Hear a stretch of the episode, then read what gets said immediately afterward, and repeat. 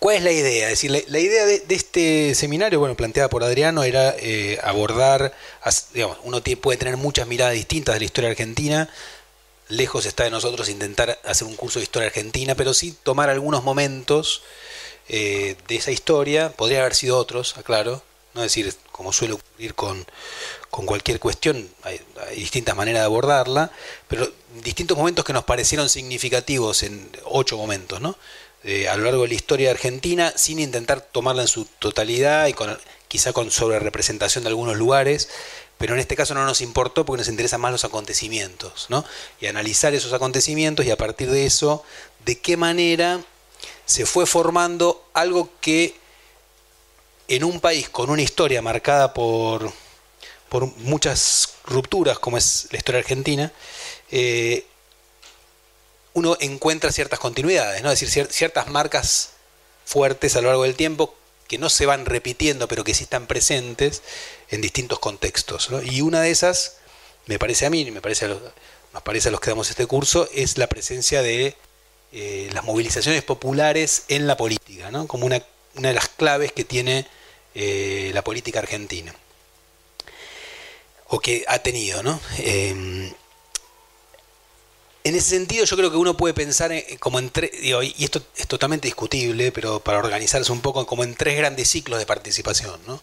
Uno que empieza en el momento que voy a narrar hoy, que es a partir de 1806, ¿no? decía a partir de las invasiones inglesas en Buenos Aires, y, a partir de 1810 en, todo el, ex virreinato del Río de la Plata, eh, y que va hasta el momento de la consolidación de un orden a favor de los grupos dominantes, ¿no? de este orden oligárquico conservador de la década de 1880. ¿sí?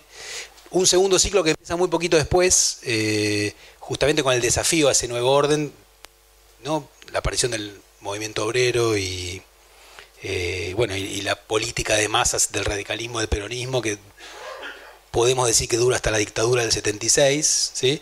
y un tercer ciclo que empieza durante, poquitos años después del gran desastre de la dictadura, durante la misma dictadura, ya para el 82, por ejemplo, y que todavía dura. Podemos decir, es muy difícil para mí, siempre como historiador, decir, hacer mirar para adelante, ¿no? Pero en todo caso, creo que son tres bloques que se pueden diferenciar. Después podemos, al final del curso, ver por qué. Pero en todo caso, eh, cada uno de esos ciclos es, independiente entre sí y algunas cosas se van arrastrando de uno a otro. ¿no? Eh, yo, como historiador del periodo tardo colonial y sobre todo de la primera mitad del siglo XIX, a eso me dedico, siempre trato de mostrar la importancia que tiene estudiar ese periodo, no solamente para entender ese periodo y digamos, cómo fue digamos, el pasado de lo que hoy es Argentina, sino también porque hay, hay rasgos de nuestra sociedad que, que, que necesitan ir a, buscarse mucho antes que la historia presente. ¿sí? ¿Por qué digo esto? Hoy en día pasa mucho en Argentina, en, los ámbitos académicos y fuera de ella también, que hay, un gran interés en la historia cercana en el tiempo, ¿no?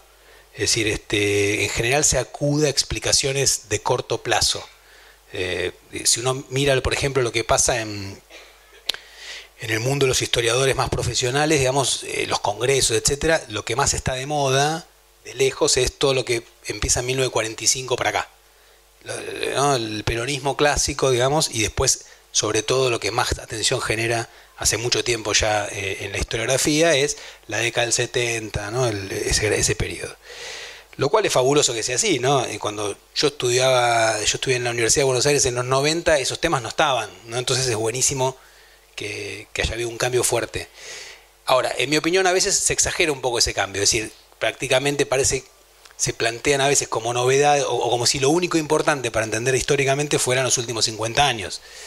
Y está bien que este es un país joven, pero, digamos, hay cosas que para darle inteligibilidad hay que ir mucho más atrás, ¿no?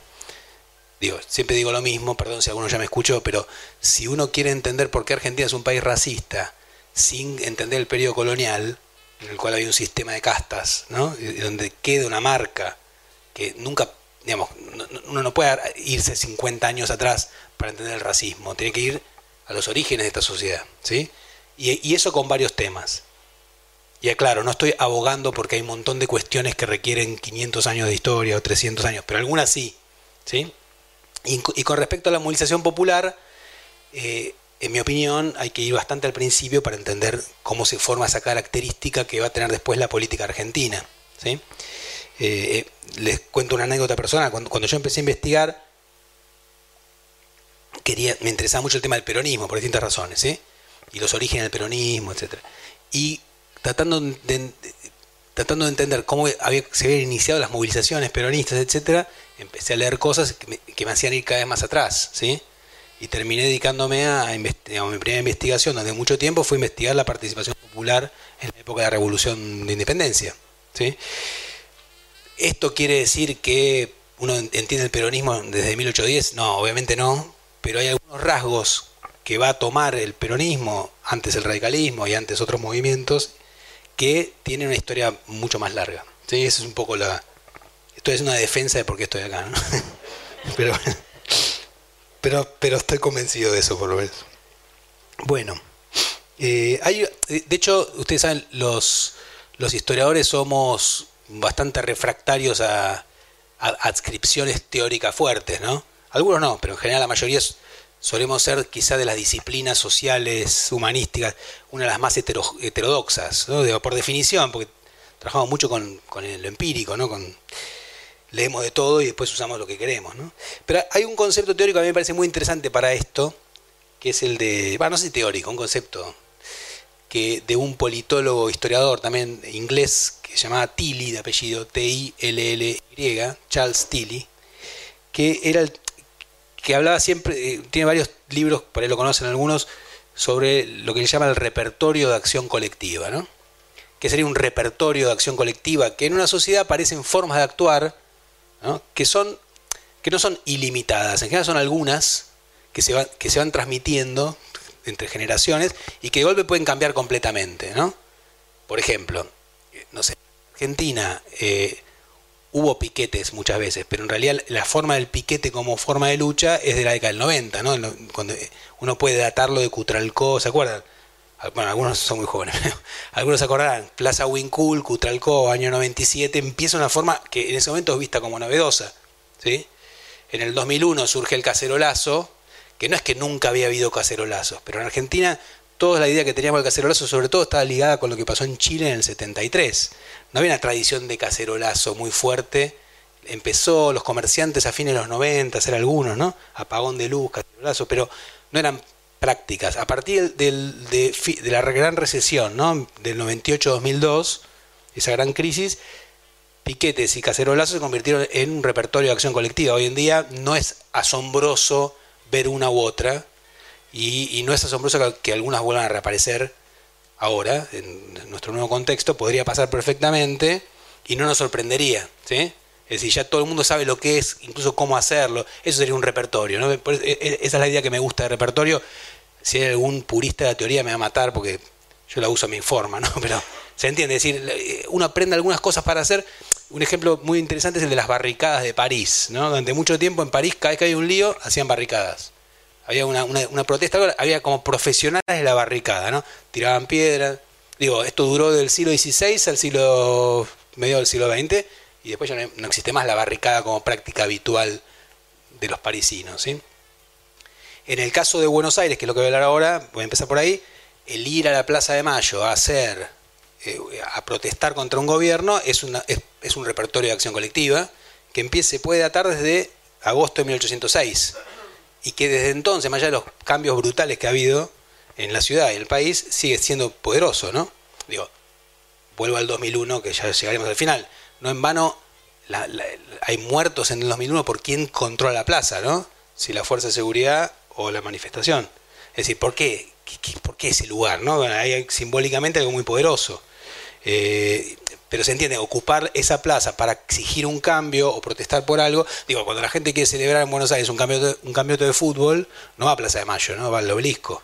Eh, esa conformación de ese espacio como espacio político eh, tiene un origen y por ahora no tenía un final, pero ha sobrevivido cambios muy profundos. Por eso digo, algunos temas hay que ir más atrás, no, empezó el, el 17 de octubre, la Plaza de Mayo a ser ocupada por multitudes, ¿no? por decir un caso famoso. Em, también es difícil a veces eh, pensar en las movilizaciones populares sin caer en las ciudades, ¿no? porque en general uno piensa mucho en movilización y ciudad, multitud urbana, ¿no? trabajadores, clase obrera o antes grupos plebeyos, etcétera efectivamente este, este, este, seminario está centrado sobre todo en ciudades, pero sería injusto, por eso digo, no, intenta en lo más mínimo agotar el tema, sino simplemente tirar algunas líneas y hoy yo voy a, hacer unas comparaciones con, al final, con algunas movilizaciones no, no urbanas, ¿sí? que son más difíciles de pensar como lo que entendemos en general como movilización. ¿sí? ¿Vamos bien? Digo, cualquier cosa, si algo no entiende o quiere decir algo, me paran, me preguntan, yo Prefiero ese sistema, ¿sí? Bueno, entonces, empecemos por el principio. Eh, siempre después aparece, un, yo voy a decir que esto empieza en 1806, puede aparecer un colonialista que me diga no, porque los colonialistas defienden duramente que en el siglo XVII tal cosa, pero digamos, podemos estar de acuerdo con que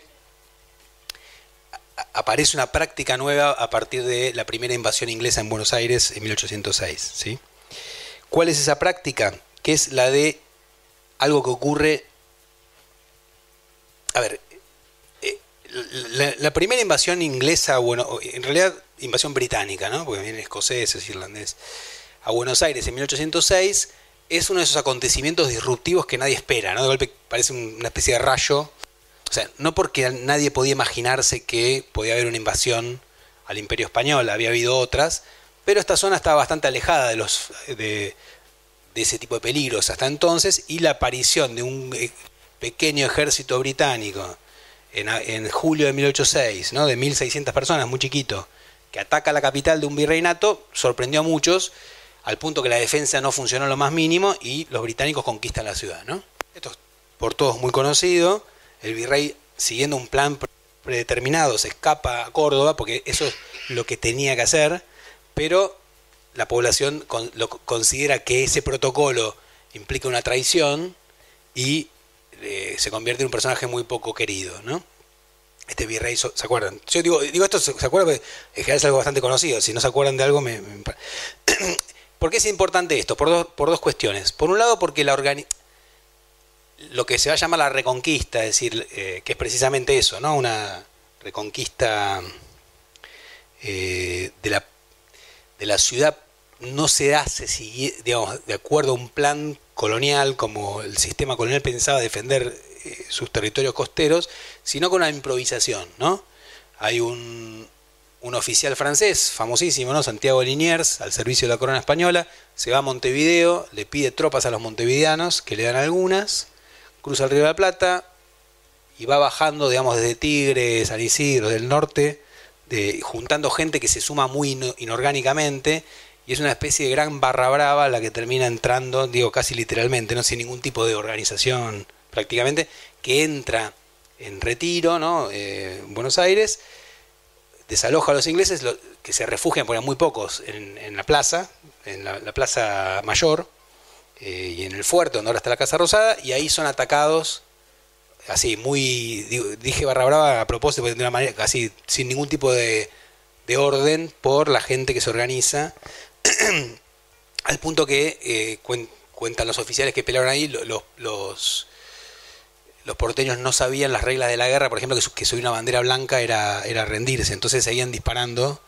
hasta que no subió la bandera española, ¿no? Y ahí pararon, o sea, entonces... Eh, digo, porque, esta imagen inorgánica que, se da siempre la Reconquista, lo que tiene interesante es que justamente abre una, participación general de, población, porque participan mujeres, adolescentes, etcétera, eh, que se hizo muy famosa y muy épica, pero que efectivamente fue así, ¿no? Es decir, sin una organización previa, un montón de gente sale a pelear contra los invasores. Y la victoria de esa fuerza sobre, bueno, al ejército británico le costaba mucho defenderse, insisto, era muy pequeño, ¿no? Va a generar dos, momentos muy importantes a futuro, ¿no? Uno es que apenas se, da la rendición británica, en agosto de 1806, se convoca un cabildo abierto. Los cabildos abiertos, en, todas las ciudades que tenían cabildo, en el territorio rioplatense y en, en América, el cabildo representaba a algunos vecinos poderosos de la ciudad, ¿no? de las ciudades. Eran, digamos, eh, los vecinos más prestigiosos. Eh, cuando había un cabildo abierto, significaba que se invitaba a más vecinos a participar en una discusión ante una crisis para decidir qué hacer. Después de este acontecimiento muy disruptivo que había sido la, invasión británica, se organiza un cabildo abierto al que se invitan a 100, 100 vecinos. ¿sí? Tengamos en cuenta, Buenos Aires tendría para ese momento, más o menos, no hay certeza, pero unos 40.000 habitantes, toda la ciudad. Que hoy sería un pedacito un barrio, ¿no? Pero en ese momento implica, eh, Buenos Aires era una ciudad que en, América, en la América del Sur española era, era, bastante grande, era la segunda ciudad más grande después de Lima. En una época donde la población era mínima. Por eso a veces nos cuesta tanto, a mí por lo menos, imaginar esa época, pues si bien es nuestro propio pasado, eh, los cambios han sido tan brutales en el medio que a veces es difícil pensar esas dimensiones, ¿no? 40.000 habitantes, una, cosa chiquitita. Bueno, entonces, ese cabildo abierto se invitan a 100 vecinos de esos 40.000 habitantes para decidir qué hacer. Pero ¿qué ocurre? Una multitud se congrega frente al cabildo a presionar, eh, gritando que no se permita que el virrey Sobremonte vuelva a la ciudad a su capital, y que se le saque el mando de las armas y se nombre comandante de armas a Santiago Liniers, que era el héroe de la Reconquista. Y el cabildo accede y hace eso. Entonces, ¿qué es lo que ocurre? Se está haciendo algo que en realidad una ciudad no puede hacer, es decir, no se puede quitarle una, un atributo a un virrey porque eso solo lo puede hacer el rey, bueno, o el, o el Consejo de India, ¿no? ¿Se entiende? Entonces ahí hay, digamos, eh, quienes lo están haciendo no lo están haciendo en contra del rey, no se pronuncian, todo lo contrario, lo hacen en nombre del rey de España, pero están haciendo, están rompiendo sin, digamos, sin entenderlo, sin intentarlo abiertamente, están rompiendo una lógica, ¿sí? Y junto con eso, algo que es muy conocido también es que al otro día de, de este cabildo abierto se organizan milicias de hombres, ¿sí? Donde prácticamente todos los varones eh, adultos van a estar eh, en algún cuerpo miliciano, lo cual va a dar un encuadre organizativo eh, para una potencial movilización. Y acá claro de nuevo para los que no, estén para nada familiarizados con esta época, lo cual es, es lo más lógico, ¿no? miliciano y soldado, o miliciano y militar eran cosas diferentes en el siglo XIX, ¿no? Un quiebre muy importante que en la época todo el mundo tenía muy claro, hoy en día a veces lo usamos como sinónimo. El miliciano, los milicianos eran vecinos armados, cuya función era simplemente defender, armarse, vivir normalmente en sus casas y congregarse cuando había una amenaza externa. O sea, la lógica de la milicia es la defensa de la patria. La patria es el lugar en el que naciste o sea, la ciudad en ese caso.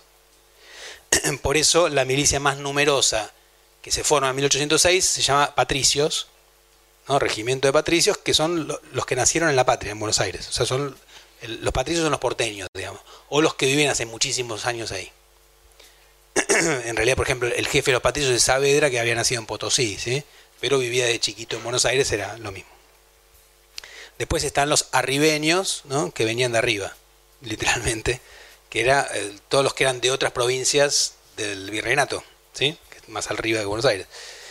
Como era una sociedad jurídicamente racista, ¿no? es decir, en, la cual blancos y no blancos están separados de todo, eh, los que son pardos y morenos, ¿sí? pardos, ¿no? mezcla de negro y de blanco, negros, eh, aunque fueran porteños, están libres, estoy diciendo, no, los esclavos, están separados en, en otro cuerpo. ¿sí? Entonces tenemos patricios, arribeños, pardos y morenos, ¿sí? Eh, un cuerpo de esclavos armados con lanzas, y después los españoles, también divididos de acuerdo a su lugar de origen, ¿no? Porque los españoles eran un, grupo coherente ante los ojos de los americanos, entre ellos no, ¿no? O sea, están divididos en catalanes, vascos, cántabros, gallegos y andaluces, ¿sí? No los quiero aburrir con esto, digo, pero para, este es, ¿por qué me parece interesante esto? Es la foto de, de cómo se piensa la sociedad colonial. ¿sí? es decir, bien estratificada, ¿no? Bien dividida por lugar de origen y color de piel. Cuando digo lo de jurídicamente racista es porque esto es importante, ¿no? Eh, todo aquel que no era considerado blanco, es decir, que integraba las castas, fuera negro, pardo, mestizo, ¿no? Eh, tenía derechos, era, derechos diferenciados, era jurídicamente inferior. Es decir, por el mismo delito, a un blanco no le pegan azotes, a una de casta sí. ¿Sí? Es decir, esto es una, digamos, esto va a cambiar después de la independencia, pero en la sociedad colonial la diferencia racial, bueno, va a cambiar de hecho, no de derecho, ¿sí? Este, que, que no es menor. o sea, los principios van a ser otros, algunas prácticas van a ser las mismas. Por eso dije que el origen del racismo está ahí, pero la idea de la sangre sucia, ¿no? O sea, que esto venía de la España, de la reconquista de los moros, ¿no? De judíos y, y, musulmanes tenían sangre sucia, ¿no? Había que tener limpieza de sangre, solo la podían tener los blancos. Ese era el, principio de esa sociedad que traslada a América, ¿no? Entonces, em, vuelvo. Entonces, Cabildo Abierto desconoce a las autoridades, ¿sí? movilización que obliga a un cambio de gobierno por primera vez en la historia de esta región, eh, de la ciudad en particular, y va a generar una, una costumbre, por decir de una manera, un repertorio, y organización de milicias que tienen un par de particularidades, y una de ellas, quizá la más importante, es que las milicias eligen a sus propios oficiales.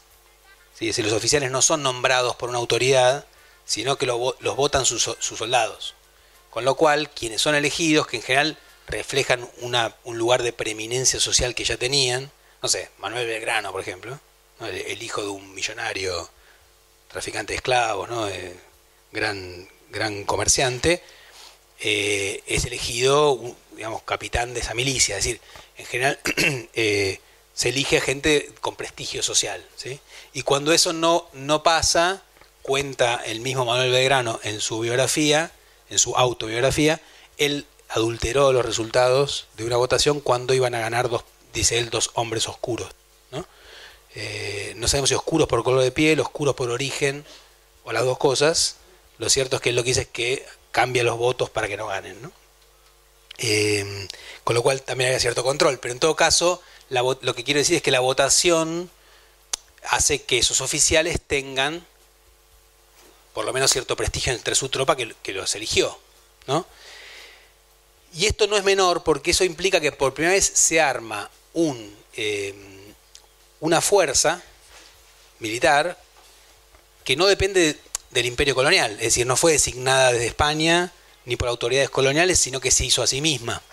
¿sí? ¿Y quién pone la plata para eso? Algunos comerciantes que tienen dinero y básicamente el Cabildo de Buenos Aires que financia los uniformes para toda la, para la mayor parte de los varones que no tenían no, podían pagarse un uniforme.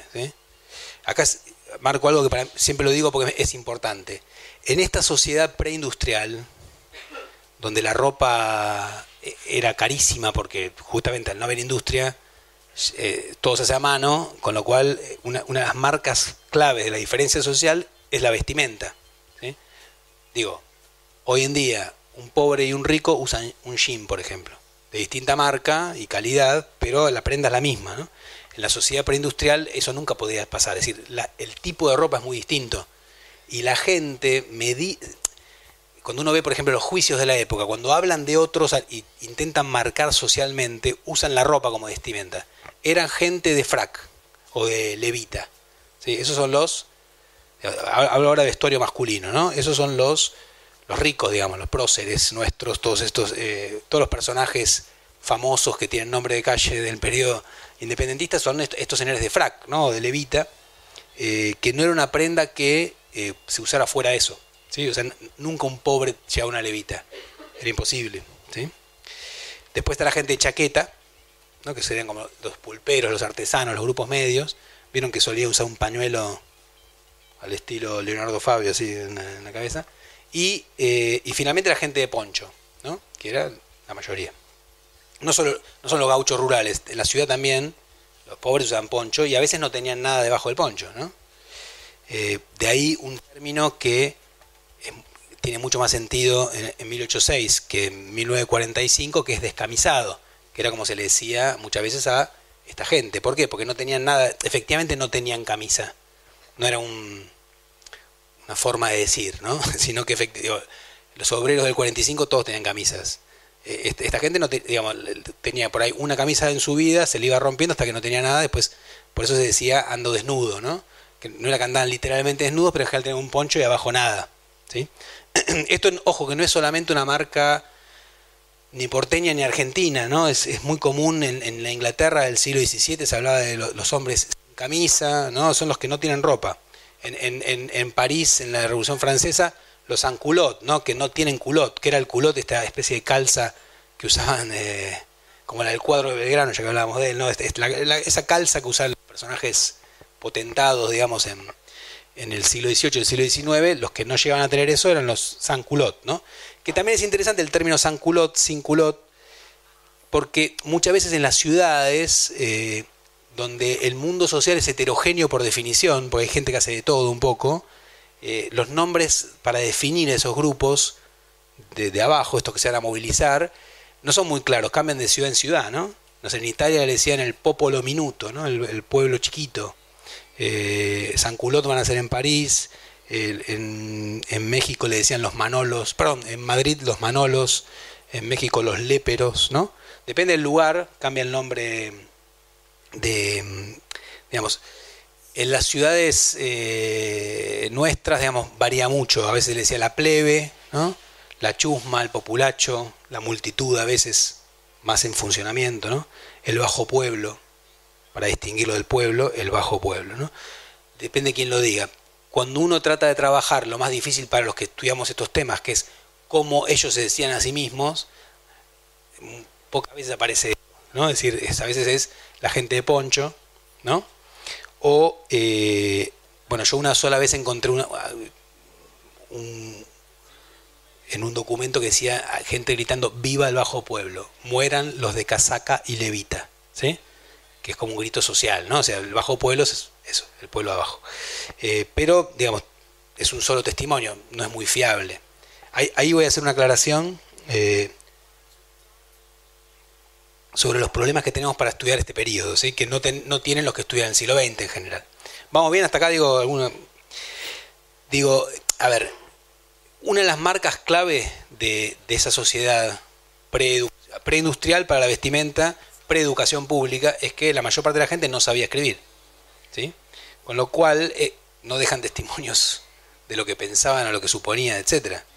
Solo, en todo el Virreinato del Río de la Plata conocemos hasta ahora, a menos que aparezca otro, un escrito eh, hecho por un esclavo montevideano que dejó sus memorias o una suerte de memoria. Uno de los entre 1776 y 1812 entraron al Río de la Plata 70.000 esclavos uno dejó un escrito, ¿sí? Es decir, es una población masiva que no sabe escribir, ¿sí? El grueso de los paisanos no sabe escribir, el grueso de los plebeyos de la ciudad, y si eran mujeres, peor aún, ¿sí? Menos, menos, eh, entonces, la marca del analfabetismo era absolutamente fundamental en esa sociedad. Para que tengan un número, primer censo nacional, 1869, gobierno de Sarmiento, solo el 21% de la gente sale ahí, según el censo, sabe leer y escribir.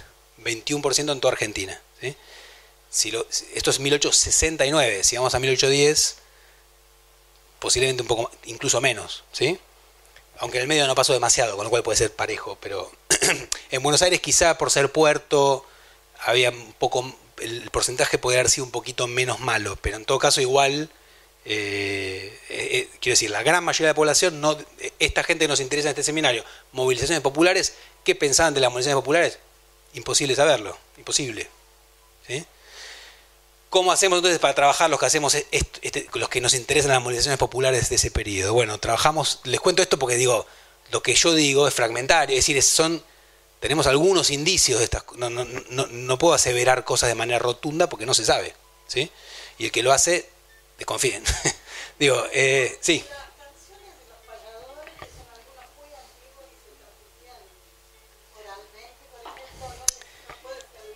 Sí, sí, claro, la, canción sí. Totalmente. Bueno, me adelanto a lo que voy a decir después y digo, por ejemplo, la revolución de independencia en el Río de la Plata tuvo una, de las consecuencias, tuvo muchas consecuencias fuertes, ¿no? Una, es que inventa una literatura, cosa que no siempre pasa en las revoluciones, ¿no? Dice, que es el género gauchesco. No existía antes, surge, bueno, básicamente, como decía Borges, el Adán es Bartolomé Hidalgo, ¿no? payador oriental. Si nunca leyeron nada de él, googleen cuando lleguen a su casa Bartolomé Hidalgo y lean, es una maravilla absoluta, si les gusta un poco de la gauchesca, ¿no? que es ese género fabuloso que empieza entonces y llega a su momento de oro con, con Hernández en 1870 y después, bueno, sigue, pero hay... pero ¿qué tiene de común ese, arco que va de Hidalgo a Hernández?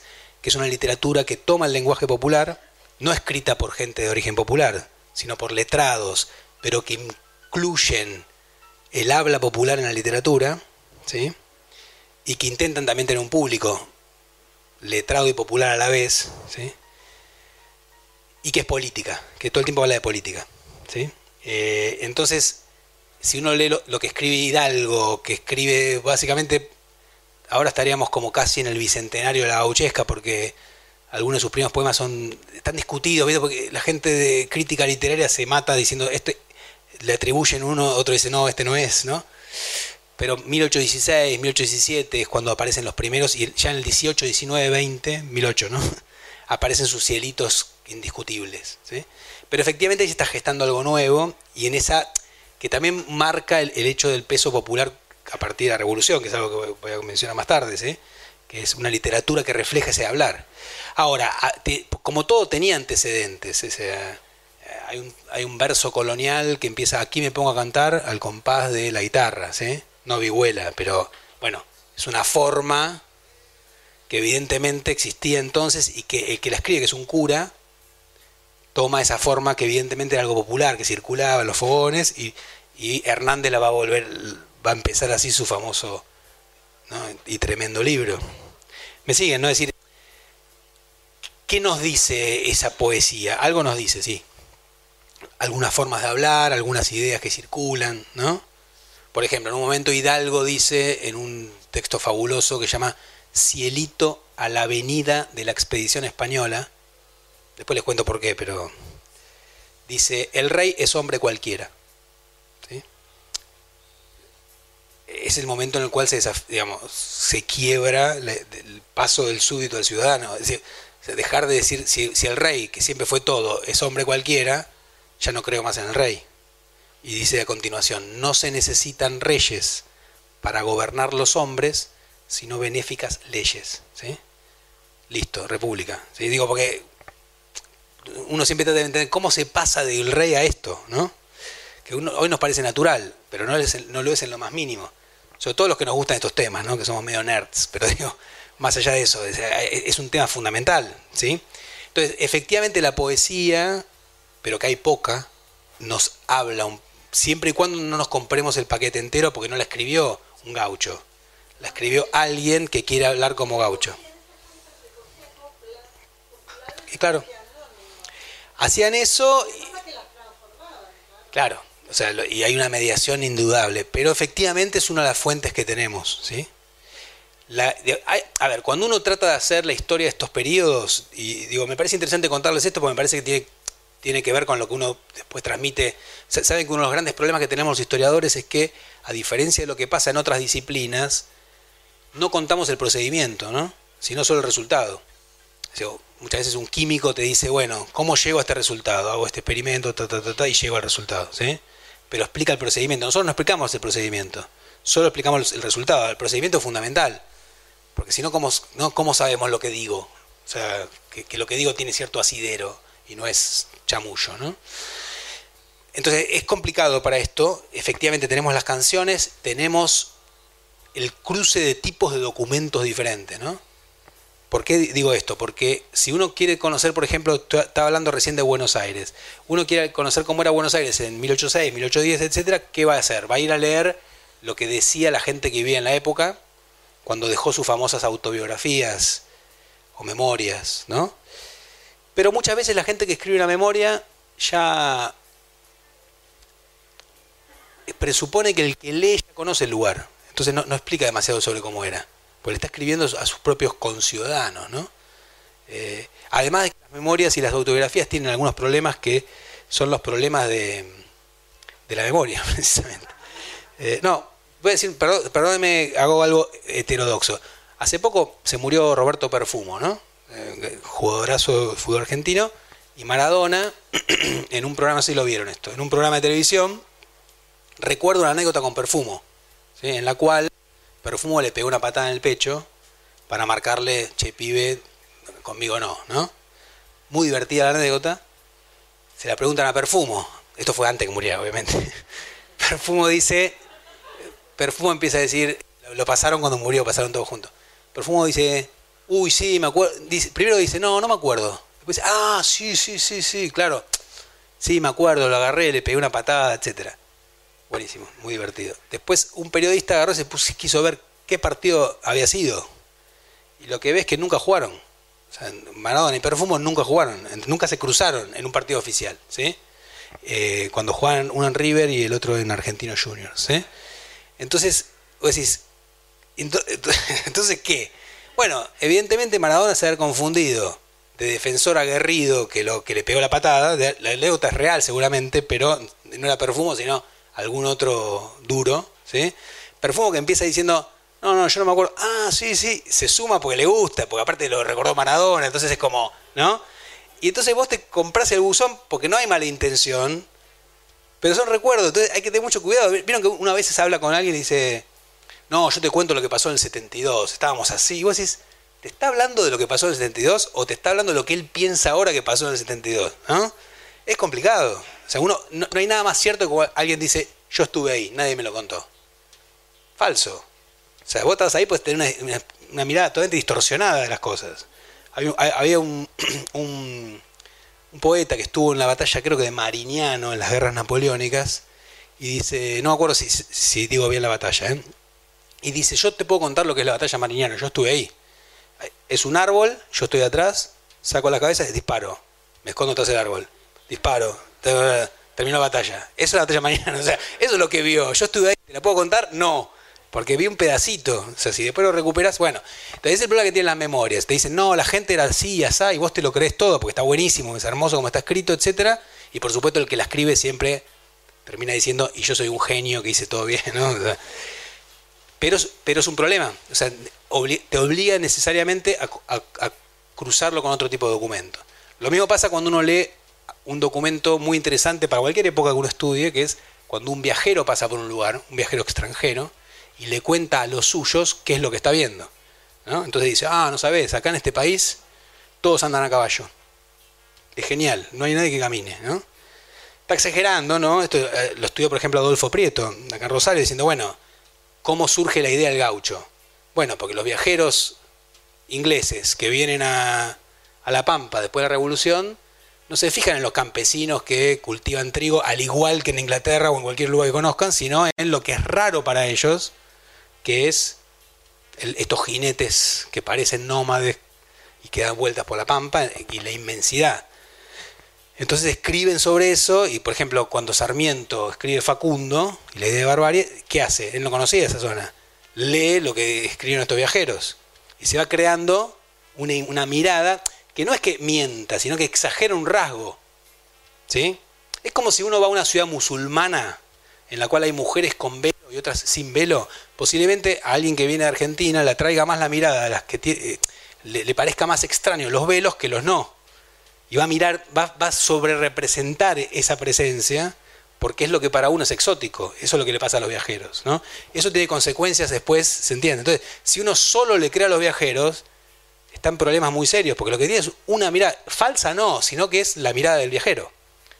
Les doy un ejemplo y no los aburro más. Digo, cuando venían los viajeros acá, decían, la verdad que en el Río de la Plata la esclavitud mm, es solo esclavitud de nombre, porque los tratan bien, viven en casas, ¿no? Claro, muchos habían pasado antes por Jamaica, por Haití, por el norte de Brasil o el sur de Estados Unidos, y efectivamente, en comparación, la vida de un esclavo, no sé, en Buenos Aires era, o en Córdoba, o en Salta, no sé, parecía menos dramática. ¿sí? Ahora, preguntar al esclavo, ¿no? Es decir, después uno encuentra las cartas de los esclavos a las autoridades pidiéndole por favor no me saquen a mi hijo para venderlo a un porteño, ¿no? Para venderlo a Córdoba porque no lo voy a ver nunca más en mi vida. Y no parece una situación muy envidiable, ¿no? Porque aparte no hay manera de, no puede frenarlo porque es una propiedad, ¿sí? Entonces, digo, si uno hace ese cruce, se queda con la idea que la esclavitud era reblanda. Eh, eh, se, se entiende a dónde voy, ¿no? Y así es como uno vamos intentando, cruzando documentos, saber algo sobre esto. El documento que más usamos los que, los que hacemos eh, historia popular de, estos periodos es, por un lado, cuando existen escritos populares, que cuando pueden existir, cuando, por ejemplo, le hacen peticiones a los gobiernos, ¿sí? Porque por más que ellos no sepan escribir, existía una función que todavía existe, no sé, en Ciudad de México hasta hace muy poco había gente que para los campesinos analfabetos le dictan las cartas, ¿no? Entonces, en toda la ciudad había gente cerca del ayuntamiento que escribía eh, trabajaba eso, ¿no? Un escriba, que escribía lo que, estos tinterillos se le decía, ¿no? Lo que la gente le dictaba. Por ejemplo, entonces ahí hay peticiones, por favor, mi marido murió en la batalla de Chacabuco y me deben tres meses de sueldo, no puedo alimentar a mi hijo, ¿sí? Es por decir una cosa habitual. Eso da información porque si bien está mediado por la pluma de este señor, la petición es la petición popular. Y por otra parte, la que sería la, estrella de, los que hace historia popular son los documentos judiciales, ¿no? Eh, por ejemplo, cuando alguien, no sé, una pulpería porteña, una pelea, ¿no? Uno hiere a otro. si no lo mató, eh, la víctima habla, eh, y si agarran al acusado, habla, y sobre todo hablan los testigos, ¿sí? Sí, yo estaba en la pulpería tocando la guitarra, a las 3 de la mañana entró uno, gritó algo, se pelearon, bueno, Es esa información que cuando termina el testimonio, quien habla hace una señal de la cruz, porque no sabe, no sabe escribir, ¿sí? no sabe ni siquiera su firma, que es la gran mayoría de la población, bueno, nos da la ilusión de estar ahí, ¿no? Porque si bien, insisto, está delante de un juez está, y ante, delante de un juez la reacción inmediata de todos es yo no fui. Nadie nunca tiene que ver con nada, obviamente, pero da, digamos, da un montón de información a la cual no hay otra manera de llegar. Muchas veces para poder entender este, este inicio del mundo de las movilizaciones hay que acudir a ese tipo de documentos para ver qué se discutía, qué pasaba en, los mercados, las pulperías, las iglesias, ¿no? donde la gente común se juntaba y que algunas ideas aparecen, formas de hablar, ¿no? Eh, ¿Se entiende esto, no? Es decir, y, haciendo. Uno se enamora de esos documentos, también tienen sus problemas, insisto, no los voy a aburrir, pero ese cruce es el que nos permite sacar algunas conclusiones y, tener algunas conjeturas. Por ejemplo, ¿qué pensaban en 1806 estos que fueron en multitud adelante del cabildo a exigir un cambio? No sabemos. ¿Por qué fueron? ¿Por qué no fueron? ¿No? Saben que una de las cosas más difíciles de, trabajar en general, y pasa lo mismo en cualquier periodo histórico, es por qué la gente se moviliza. ¿Sí? ¿Por qué la movilización? si, voy a hacer una única anécdota personal porque no vengo la de mí. el, en 2001, por eso me interesa mucho como tema, yo estaba escribiendo sobre estas cosas, investigando, y cuando es el gran derrumbe y todo esto, la noche del 19 de diciembre, que Buenos Aires, como toda la ciudad, están paralizada, todo el mundo como toque de queda, ¿no? hasta que es el discurso, ¿se acuerdan? Desde la Rúa. Y de golpe, discurso, yo había llegado una hora antes a mi casa, caminando, la nada misma, era como un campo de batalla vacío, ¿no? Tic, tic, tic, tic, ¿no? Cacerola, tic, tic, tic, tic. Yo me acuerdo, estaba escuchando el programa de Guillermo Nimo, cualquiera, que dice, hay cacerola, yo, y, empiezo a, ver quién estaba convocando, ¿no? Paso toda la radio, cambio todos los canales, nada. Tic, tic, tic, tic, tic, tic, ¿no? Yo que tenía para mí mismo la referencia del golpismo cacerolero Allende 73, agarré una cacerola y me fui a la calle, ¿sí? Tic, tic, o sea, eh, se entiende que en mi vida se me ocurrió agarrar una cacerola, que decir, eh, y de golpe, como es tan famoso, alrededor de, no sé, 500 personas, que nadie tenía, sin ninguna consigna, que las consignas aparecen al día siguiente, ¿no? Todo el mundo golpeando, silencio, cacerola, porque cada uno por lo que sí. ¿Cómo explicás? Yo estoy tratando de explicar movilizaciones de 1810 y digo, ¿cómo explico esta? Si no entiendo lo que me pasó a mí. ¿Sí? ¿Por qué? Porque efectivamente ahí lo importante es cómo cruza el contexto con ciertas con ciertos intereses, eh, posiciones políticas. Es decir, pero el contexto es decisivo. Por eso los historiadores rompemos tanto con el contexto. ¿no? Es decir, es la coyuntura la que permite que las cosas se den de tal manera ¿no? que de golpe uno actúe, a veces incluso sin entender demasiado por qué, ¿no? Y, si, uno le preguntaba a esos 500, no sé, mil, no sé cuánta gente había, era una esquina cualquiera, así como en toda la ciudad del país pasó un montón de esquinas distintas, ¿no? Digo, ¿por qué estaban ahí? Probablemente dijeran cosas diferentes. Entonces muchas veces uno ve como la gente intenta en los medios o en algunas explicaciones y encontrar una explicación a una movilización. Es, absurdo casi, porque muy pocas veces es por una sola causa que la gente se moviliza, ¿no? Eh, es decir, es muy difícil. La clase media salió por el corralito, decía día, ¿no? Yo era clase media, no tenía corralito, no tenía plata en el banco. Entonces digo, no estaba ahí por el corralito, listo, ya se te cayó la teoría, es decir, la, hipótesis. O sea, eh, y así con un eh, se entiende, es decir, hay un montón de factores que coadyuvan para eso. Digo, digo esto porque es un caso muy cercano en el tiempo, más fácil de investigar, sin duda, porque le puedes preguntar a los protagonistas, pero aún así muy difícil de discernir. Yo creo que una de las cosas que más nos cuesta entender a nivel histórico es la motivación de la acción.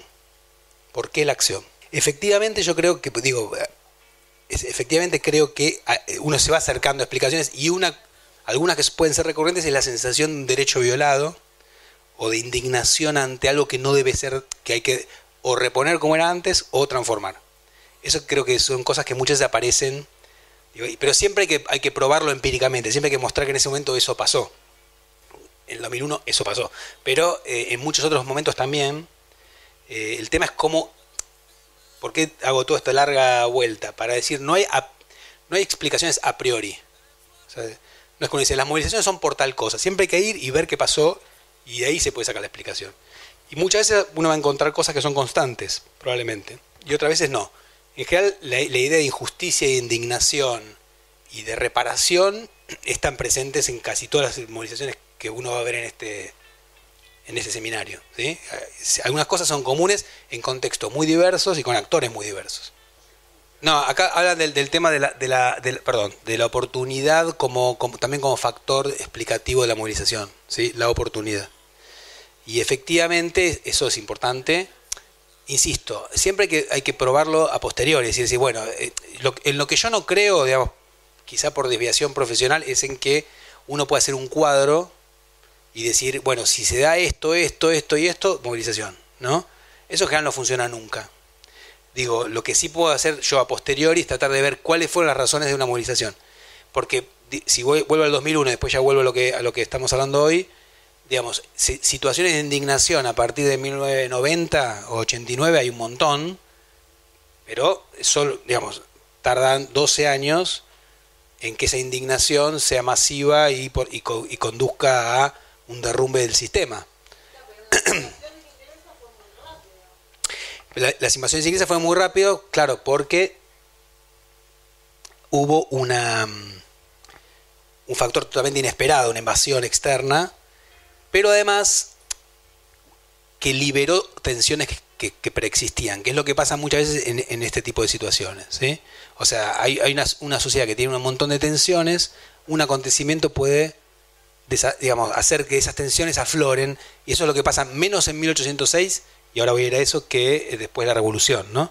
donde se politizan tensiones sociales, raciales, políticas eh, preexistentes. ¿sí? Ahora voy a eso para, para no perder el tiempo, estamos bien. ¿Estamos bien? Entonces, volvamos a 1806, así lo ordenamos. Em, bueno, yo decía, ¿Qué sabemos de por qué la gente, qué pensaban estos milicianos, estos que fueron? Muy poco. ¿sí? Hay un solo texto a los que le interesan estos temas, ¿sí? que vale la pena mirar, que es eh, un, un, soldado miliciano de 1806 a 1810, llevó un diario que sabía escribir, escribía bastante mal, se le nota, ¿no? En, pero sabía, y, y dejó un diario que se llama Diario de un Soldado, porque es anónimo. Esto si no me equivoco, ahora está online también. Se llama Diario de un Soldado SIC, nada más. Eh, se publicó en 1960 recién, para el sesquicentenario de la Revolución. Y es interesante porque ahí un soldado común va contando lo que, le, lo que, lo que él piensa, lo que, lo, que está, lo y lo que va pasando, lo que va viendo que va ocurriendo en esa ciudad que empieza a dar golpe a, bueno, a vivir un proceso de efervescencia que no conocía antes. ¿sí? Em, y una de las cosas más interesantes para tener en cuenta el tema de las movilizaciones es cómo él refleja la importancia que tiene la transmisión de noticias. ¿no? En una sociedad, aparte, sobre todo analfabeta, es eh, el rumor, ¿no? es decir, la cuestión oral, contar lo que pasó. ¿sí? Eh, que es algo muy importante en las sociedades preindustriales porque a veces yo por lo menos tenía la idea de lugares estáticos, con poca información, y en realidad todo se conoce, ¿no? Y, ni hablar en un puerto como era Buenos Aires en ese momento, en el cual en 10 minutos baja un marinero y trae noticias de todos lados, ¿sí? Llega a la pulpería y al día siguiente lo saben todos, ¿no? Una ciudad chica, pero también siguiendo los ríos y siguiendo las caravanas de carretas, las noticias van por todos lados. Entonces se encuentran, no sé, se en, en la década de 1790 encontraron en una aldea de la actual Bolivia la declaración de los, del hombre y del ciudadano, de los derechos del hombre y del ciudadano de la Revolución Francesa, que alguien la llevó ahí, ¿no? Una aldea indígena, es decir, ¿cómo llegó? Y alguien bajó del barco, la, llevaron en carrete y, ¿no? y, así mucho. Son sociedades que manejan mucha información, mucho más de la que uno creería a veces a priori. ¿sí? Entonces, el, diario de un soldado, o, también algunas memorias, como mencionaba antes, si les, si les interesan, hay unas publicadas eh, que se publicaron varias veces, que son las de Juan Manuel Beruti, el hermano de Beruti, el de Frenchy Beruti, que se llaman Memorias Curiosas, que lo lindo que tiene es que no son memorias escritas después, sino que es el diario de, eh, que él va escribiendo cada día. ¿sí? y cómo nos damos cuenta de que no, porque después al final va corrigiendo cosas de antes, entonces no, no toca el texto original. Entonces es muy, es muy fresco, ¿no? Es como eh, producido el momento, ¿no? no después. Y lo que va mostrando es cómo, va, cómo se va sorprendiendo él y todo lo demás de cómo se empieza esto de la calle en movimiento, ¿no? que es este producto de 1806. Por un lado por el cabildo abierto que mencioné antes, por el otro lado por la organización de las milicias y el cambio de, los varones, de la vida de los varones a la vida militar. Y en 1807, cuando empieza mm, el año, ocurre otro acontecimiento de este tipo. Cuando los ingleses fueron vencidos, todos esperaban un, regreso, ¿no? Y efectivamente, como sabemos, ocurrió. Esta vez no fue un golpe audaz de mano eh, o sea, en la primera invasión era un ejército chiquitito, porque er, fue un grupo de sin autorización del gobierno el que decidió atacar Buenos Aires para apoderarse del tesoro real, ¿no? La segunda invasión fue enviada por la corona británica desde Londres y es un ejército muy grande, el que cruza el mar. Digo, Buenos Aires tenía 40.000 habitantes, vienen 10.000 soldados, que es muchísimo. Conquistan Montevideo primero. Y cuando conquistan Montevideo, el pobre Sobremonte, que tenía muy, mal timing, ¿no? Estaba ahí intentando frenarlos, fracasa. Entonces, ¿qué pasa? Cuando llega la noticia de Buenos Aires de la caída de Montevideo y que el virrey volvió a fracasar, el virrey ya, acuérdense, el año anterior le habían prohibido entrar a la capital. Se quedó en la banda oriental. Eh, esta segunda vez se junta otro cabildo abierto, febrero de 1807. Otra vez lo mismo, vecinos invitados, una multitud en la puerta, exigiendo la destitución del virrey. Y efectivamente se lo destituye. Es decir, otra vez, la ciudad toma una decisión que no está en sus potestades teóricas, que es destituir a un funcionario del rey. Entonces Obremonte pierde la pierde su, su, su, su cargo, ¿no? Y luego viene el famoso episodio en julio de la invasión británica a Buenos Aires y el error histórico de, en vez de sitiar la ciudad y rendirla por hambre, entrar caminando por las callecitas, donde otra vez se da una gran acción colectiva, ¿no? Esto de ya tan, tan eh, pasado una y otra vez, ¿no? Aceite, digo, agua, aceite, agua hirviendo de las terrazas, eh, guerrillas, ¿no? Este, y, una victoria bastante poco pensable eh, antes. Eh, por lo cual muchos dicen, no sin asidero, que, la, soberbia de los porteños empieza en ese momento, ¿no? De hecho, no, no, pero cierto, o sea, le cambian los nombres a las calles, le ponen los nombres de los héroes de ese día, Y entonces Retiro dejó de llamarse Retiro para llamarse Campo de la Gloria. La Plaza Mayor dejó de llamarse Plaza Mayor para ser la Plaza de la Victoria. Así llamó durante mucho tiempo. Y están todos muy agrandados. ¿no? Eh, efectivamente una suerte de maracanazo, ¿no? Es decir, eh, muy raro lo que pasó. O sea, eh, pero bueno, en todo caso, bueno. Pero ¿qué pasa entonces? Esto, si, usáramos un término de moda, empodera aún más a estas milicias. Por más que como milicias fracasaron absolutamente, porque en realidad lo, que gana esa batalla es una, suerte de guerrilla medio espontánea, peleando en las terrazas, etc. Pero claramente la población queda muy movilizada. Y la milicia no es solamente una, algo efímero, sino que cuando se gana esta segunda invasión, se supone que los ingleses van a volver una vez más. ¿Sí? Y entonces hay una intención de dejar las milicias armadas. Y esto implica algo más, digamos. Un miliciano, cuando estaba en actividad, cobraba como si fuera un militar. Es decir, cobraba un sueldo todos los meses. En las ciudades de esta época, Buenos Aires y muchas más, eh, en general el bajo pueblo no tenía vidas muy estables, sino que básicamente la mayor parte de la gente se dedicaba a, changuear, si usáramos un término actual, ¿no? Un día, si uno va siguiendo los juicios lo puede ver, un día trabajaba levantando bolsas en el puerto, al otro día cavaba pozos afuera de la ciudad, al otro día hacía lo, ataba leña, o sea, se hacía lo que se podía, ¿no? sobre todo a nivel muy popular, como sigue pasando, ¿no? efectivamente, pero eh, sobre todo no había fábrica, no había, grandes lugares de empleo. ¿no?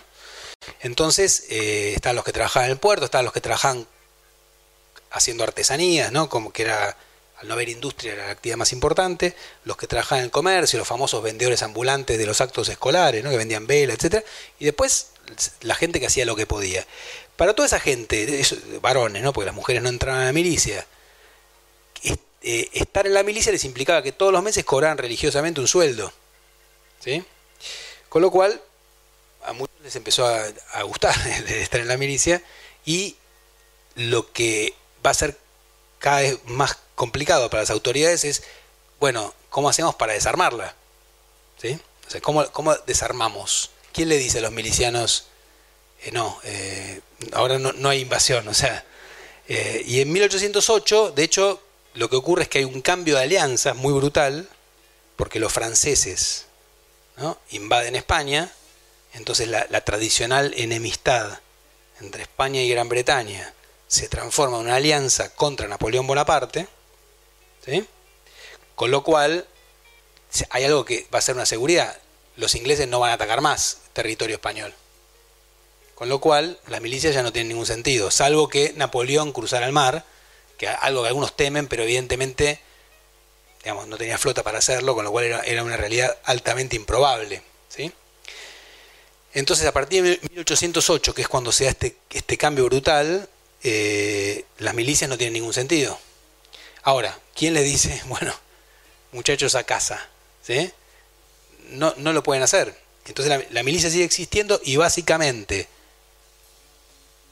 la caja real, es decir, los ingresos del Estado, por decirlo de una manera, se, quedan en Buenos Aires para pagarle los sueldos a los milicianos.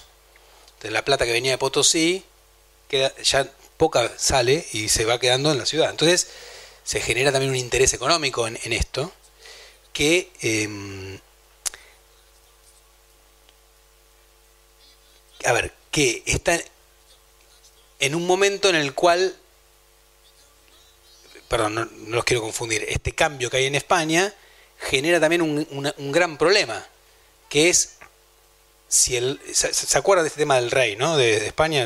Es decir, el rey de España en 1808, ante la invasión, queda el verdadero rey, el rey legítimo, el joven Fernando VII, queda prisionero de, eh, de Napoleón Bonaparte, ¿sí? Y Napoleón designa como reemplazante de Fernando VII a su propio hermano José Bonaparte. Pero ahí está rompiendo el principio de, eh, de legitimidad de la monarquía, que es que un rey se puede morir, abdicar, pero eh, lo tiene que, siempre lo tiene que suceder a alguien en la línea dinástica, ¿no?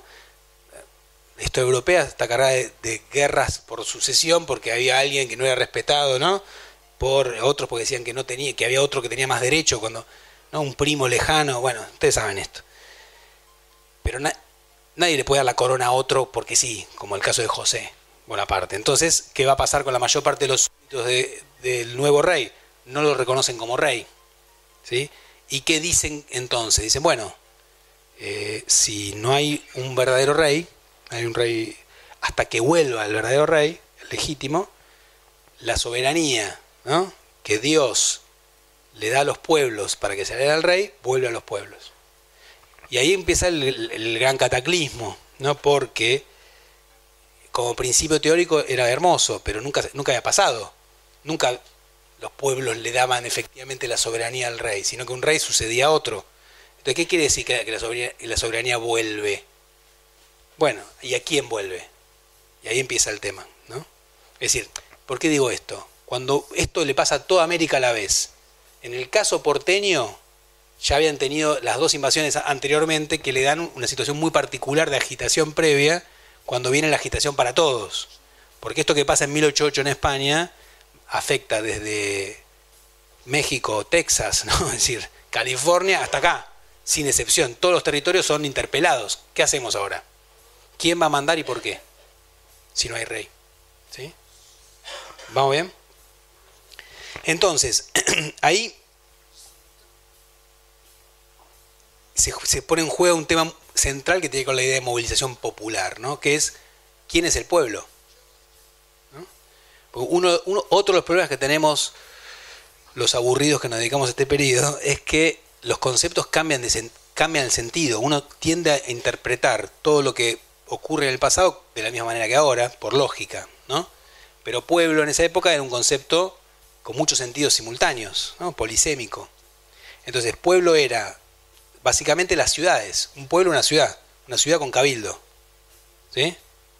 Entonces, este periodo, acá y en todos lados, es el periodo de cómo se pasa de esa idea de los pueblos a la idea de el pueblo como uno, un concepto único, que es lo que entendemos hoy por pueblo, que es el conjunto, un conjunto de individuos, un conjunto de ciudadanos, si quieren. ¿sí?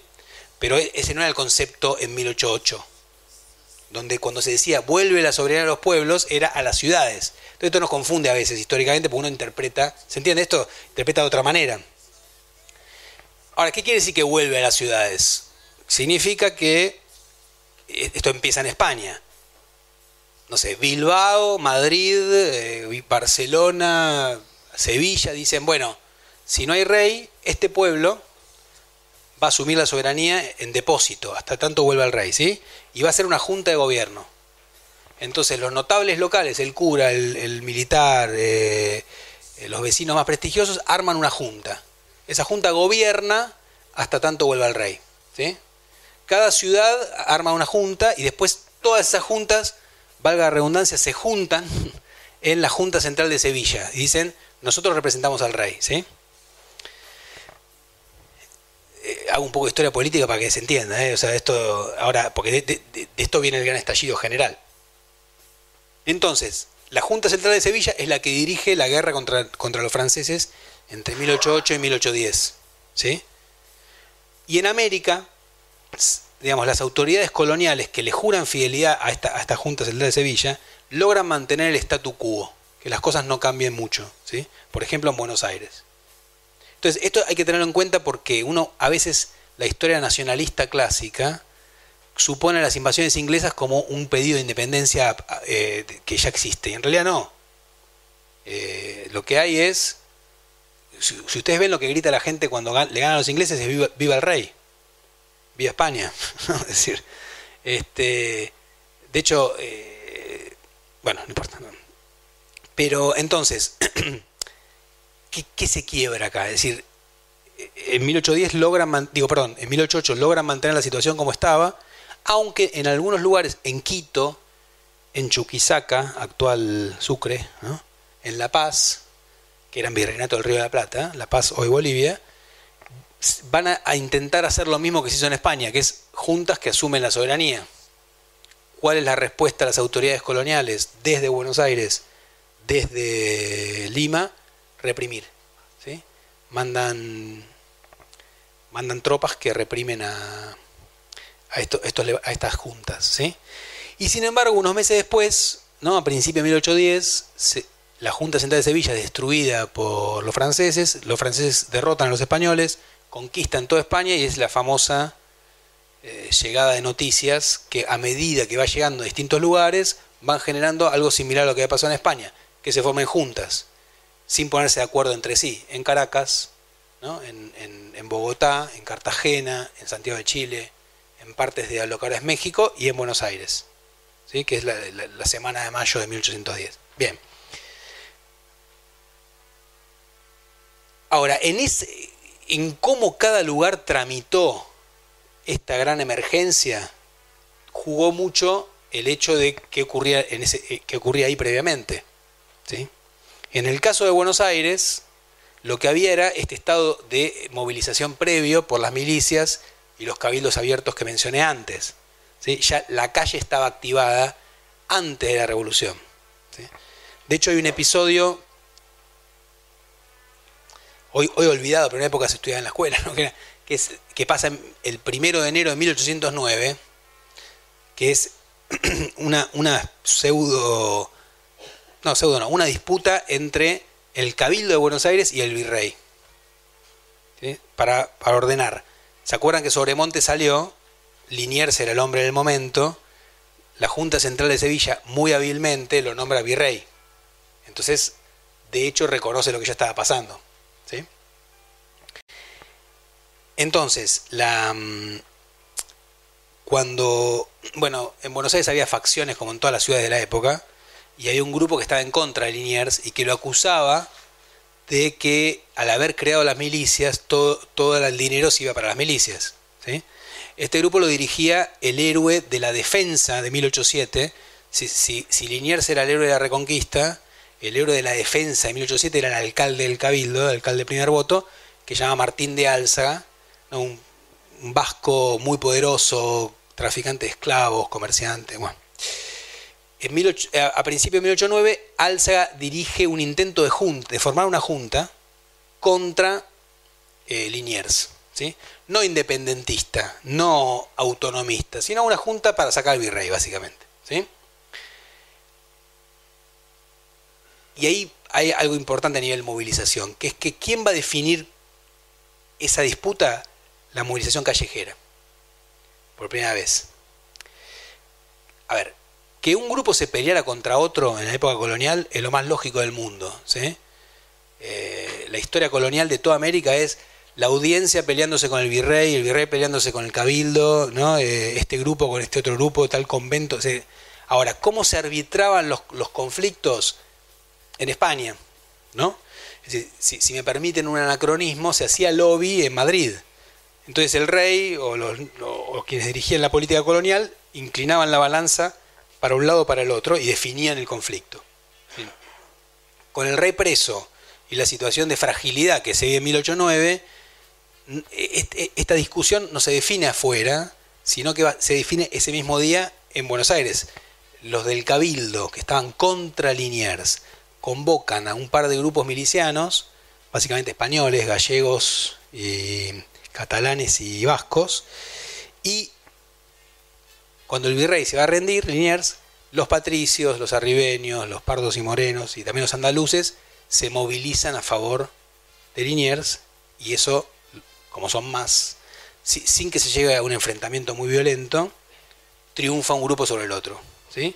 los del cabildo se rinden, le los mandan presos a Alza y otros cuantos más, y al cabildo le cortan la, ¿vieron el badajo de la campana para que no pueda llamar al pueblo. La tradición muy antigua era que la campana del cabildo en cualquier ciudad implicaba la convocatoria ante una emergencia. Entonces le cortan la campana, le cortan el badajo, así no puede llamar a nadie. Eso cuando llega la Revolución de Mayo no tiene, no tiene campana. Entonces, la Buenos Aires que recibe la noticia en 1810 del derrumbe español ya ha pasado por todo, digamos, ya está, ha pasado por todas estas agitaciones previas.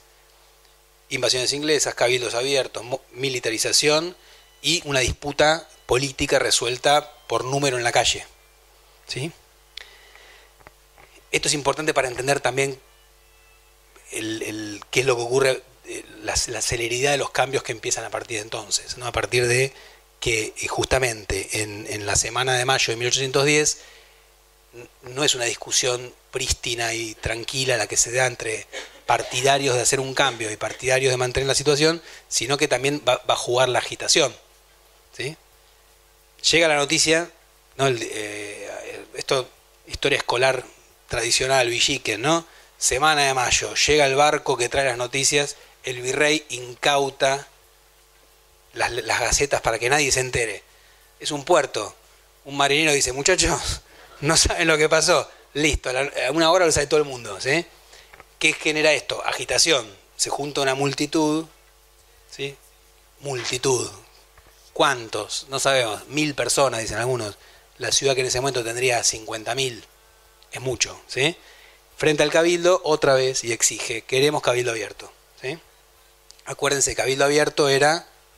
Eh, bueno, para, para vecinos notables, emergencia. El Cabildo acepta y saca esa famosa nota que es que hemos visto en tantos libros escolares, la invitación a la parte, comillas, más sana de la sociedad. ¿sí? ¿Qué, quiere decir eso? O sea, ni, siquiera ellos lo tienen muy claro. Es un momento de disputa sobre los, los, criterios. ¿no? Pero invitan básicamente a 400 personas a ir al Cabildo Abierto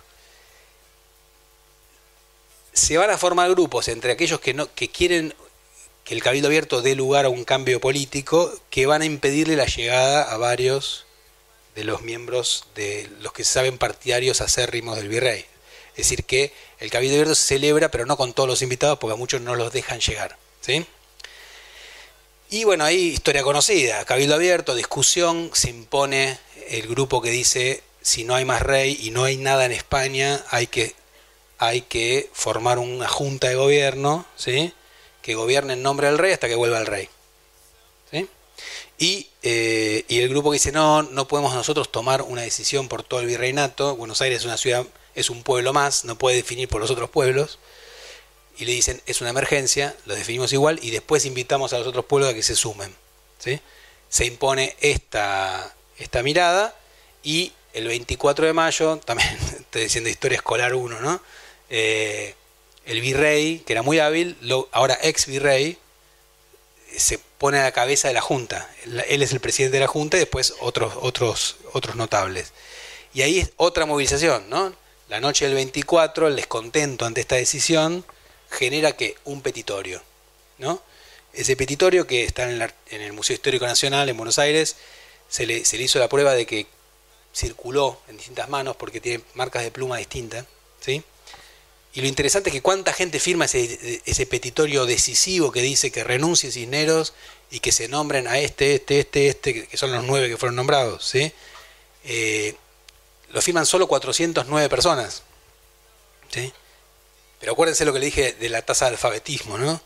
Si ustedes miran, yo ahora dirijo el Museo del Cabildo en Buenos Aires y tenemos una copia del petitorio. ¿no? Si, uno, si ustedes ven la, la, firma de, lo tenemos en esta pared por eso, de French y de Beruti, que eran suerte de prepunteros, o sea, gente que moviliza gente, después vamos a ir a eso, eh, firman el petitorio Antonio Luis Beruti, por mí y a nombre de 600 más. ¿sí? Y French otro tanto. Si tenían 600, 500, los, los números se pueden inflar, ¿no? Pero efectivamente ahí uno tiene la presencia de una movilización más grande que los que saben firmar que están detrás de ellos. ¿Por qué? ¿Quiénes son? No sabemos. Se puede especular mucho, hacer cosas muy épicas, pero no sabemos. Claramente, gente del bajo pueblo, ¿por qué está ahí? No sabemos. ¿sí? Claramente, esta ruptura en, del rey y, este problema con España no es solo un problema de abogados o un problema de aquellos que manejan doctrina política y que son los que discuten en el cabildo abierto con principios jurídicos. Problema para todos. Yo siempre digo lo mismo, nosotros en América del Sur en general nos reímos de los reyes, ¿no? Es decir, en un, continente en general que, ha tenido tanta admiración por Europa, eh, una de las cosas que en general no se admiran es la realeza, en general la gente se ríe de los reyes, ¿no? Cuando hay un nuevo rey de España, si uno mira la tele, se lo toma en sorna, ¿no? La ceremonia. Hay gente que le fascina ver el casamiento real, pero eh, en general no hay, no hay una nostalgia monárquica. Si hay algo que es muy claro en Argentina y en buena parte de América es eh, que son países muy republicanos. ¿no? Ahora, em, por eso nos cuesta tanto, a mí por lo menos siempre, entender lo que implicaba el rey en esa sociedad. El rey era todo, ¿no? el principio de orden, el padre de la, población, un rey ausente, ¿no? Un rey que estaba del otro lado del mar, que no existía de hecho, que era, un principio simbólico, ¿no? Pero que era el garante del orden, el garante de que las cosas funcionaran, por decirlo de una manera. Entonces, la ausencia de ese rey no es solamente, uy, en España no hay rey, eh, eh, no era rey de España, el rey de todos, ¿sí? Y a la vez era un problema serio, es decir, que interpeló políticamente no solo a aquellos que manejaban, insisto, principios eh, doctrinarios y podían debatir en, estas reuniones importantes, sino también a todos aquellos que no manejaban ningún principio doctrinario, pero que, como todo el mundo, tiene una idea de quién, por qué hay que obedecer y en nombre de qué. ¿Sí? Y además, estos territorios, lejanos de otros, no, no, eran inmunes al gran cambio que se estaba viviendo en la época, eh, en todo lo que hoy llamamos el mundo atlántico, ¿no? Es decir, como saben, los historiadores hablan de un periodo entre 1770 y 1830 que es la era de las revoluciones, en la cual, digamos, todos los principios en los que está sostenido el orden previo se ponen en cuestión. Algunos se transforman, otros no, pero se ponen en cuestión. ¿no? La revolución estadounidense, la revolución francesa, la revolución andina, ¿no? de Tupac Amaru, Tupac Atari, la revolución haitiana, eh, y finalmente las revoluciones hispanoamericanas y, y Brasil, ¿no? arman esta, esta gran transformación mundial que da inicio a las características del mundo moderno. ¿no? Y una de las cosas fuertes en, en, esa era de las revoluciones es el ascenso de un principio que es la idea del consentimiento. ¿no? Es decir, nadie está obligado a aceptar un poder con el cual no está de acuerdo. O sea, no puede haber poder sin consentimiento del, del que tiene que mandar. ¿no? Eh, este es un principio que es muy fuerte a partir de entonces, incluso para aquellos que no saben explicarlo teóricamente, pero que, pero, pero que sí se, se, se, esparce muchísimo y viene de la mano de la idea de la soberanía del pueblo. ¿Quién es el sujeto soberano el que tiene que mandar? El pueblo. Lo que se va a empezar a discutir es quién es el pueblo. No solo la ciudad como un cuerpo, los pueblos de la monarquía que le dieron la soberanía al rey, sino quién integra el pueblo en cada lugar. ¿Sí? Para los que convocaron el Cabildo Abierto el 22 de mayo de 1810, el pueblo son un grupo de vecinos notables, la parte sana de la sociedad. Pero eso rápidamente se va a poner en cuestión. No, no en cuanto a género, porque las mujeres van a ser excluidas de derechos políticos en todo este periodo. Pero sí en cuanto a lo social. ¿Quién tiene derecho a integrar ese pueblo y por lo tanto ser soberano? Designar las autoridades. ¿sí? Esto es uno de los grandes problemas que trae este, este, este, este cambio de gobierno de 1810, en el cual, como ven, hay una movilización popular, pero que en realidad no es tan importante quizá en la jornada de mayo, donde es, es casi un elenco de este grupo de conspiradores que dirige la toma del poder ¿no? en, en el Cabildo Abierto y después, sino a partir de entonces, cuando al desmoronarse el orden previo, hay que construir uno nuevo y cómo va a ser. ¿sí? Entonces, Em, bueno, para mí es un momento fascinante, ¿no? Es decir, porque es pocas veces, pocas veces ocurre, y en la historia argentina muy pocas, que todo se ponga en cuestión. Probablemente en Argentina nunca pasó tanto como, como en 1810, ¿no? Nosotros tenemos muy, muy asociada la Revolución de Mayo con una, con una revolución escolar, ¿no? digamos casi como figurita de Villiquen y entonces eso le quita, yo doy clase de esto hace, de, Revolución de Mayo, ¿no? Eh, en la carrera de Historia de la UBA hace muchos años y siempre me pasa lo mismo, cuando llegan los chicos les interesa la Revolución Cubana, la Revolución Rusa, la Francesa, la de Mayo les parece un bajón, ¿no? Porque ah, entonces, este, ¿por qué? Porque es la mirada que tenemos, de, una mirada, digamos, de, nacional, de origen, que no tiene nada de, de épica, ¿no? Pero efectivamente es una revolución que donde una, una, de sus grandes marcas, y de eso voy a ir en la segunda mitad de la clase, es la participación popular. la irrupción popular en la política. ¿sí? Una irrupción que en buena medida fracasó en sus objetivos. Pero uno no, no, es justo juzgar a las revoluciones por su resultado. Si no, uno solo hace la, la, historia de los vencedores, ¿no? Es decir, los que le fue bien. Las revoluciones son, y después la mayoría fracasan, ¿no? Pero eso fue lo que pasó en la, revolución popular en, en, el periodo independentista rioplatense, no obtuvo lo que buscaba, sin embargo, no por eso no existió, ¿se entiende? Es decir, es como cuando uno hace la, todo el mundo se fascina con la revolución haitiana, porque es la única rebelión de esclavos de la historia que triunfó, ¿no? Nos encanta. Ahora, en isla, las islas de al lado, como parte del mismo proceso, Santa Lucía, Guadalupe, también hubo rebeliones de esclavos, lo que pasa es que fueron derrotadas. Eh, ¿no? Guadalupe es muy famosa porque terminaron suicidándose antes de caer de nuevo como esclavos, no se tiran a explotar el polvorín, una cosa muy trágica. Es injusto no, recordar a Guadalupe porque los haitianos ganaron, ¿no? Eh, se entiende dónde voy. Es decir, se, trata de que en realidad no importa tanto el resultado como el proceso en ese sentido. Y justamente lo que pasa a partir de 1810 es que eh, se va a dar una gran politización popular, no en todos lados, ¿sí?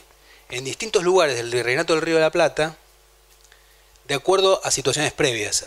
porque lo que hace la revolución, como suele pasar con todas las revoluciones, es politizar las tensiones existentes.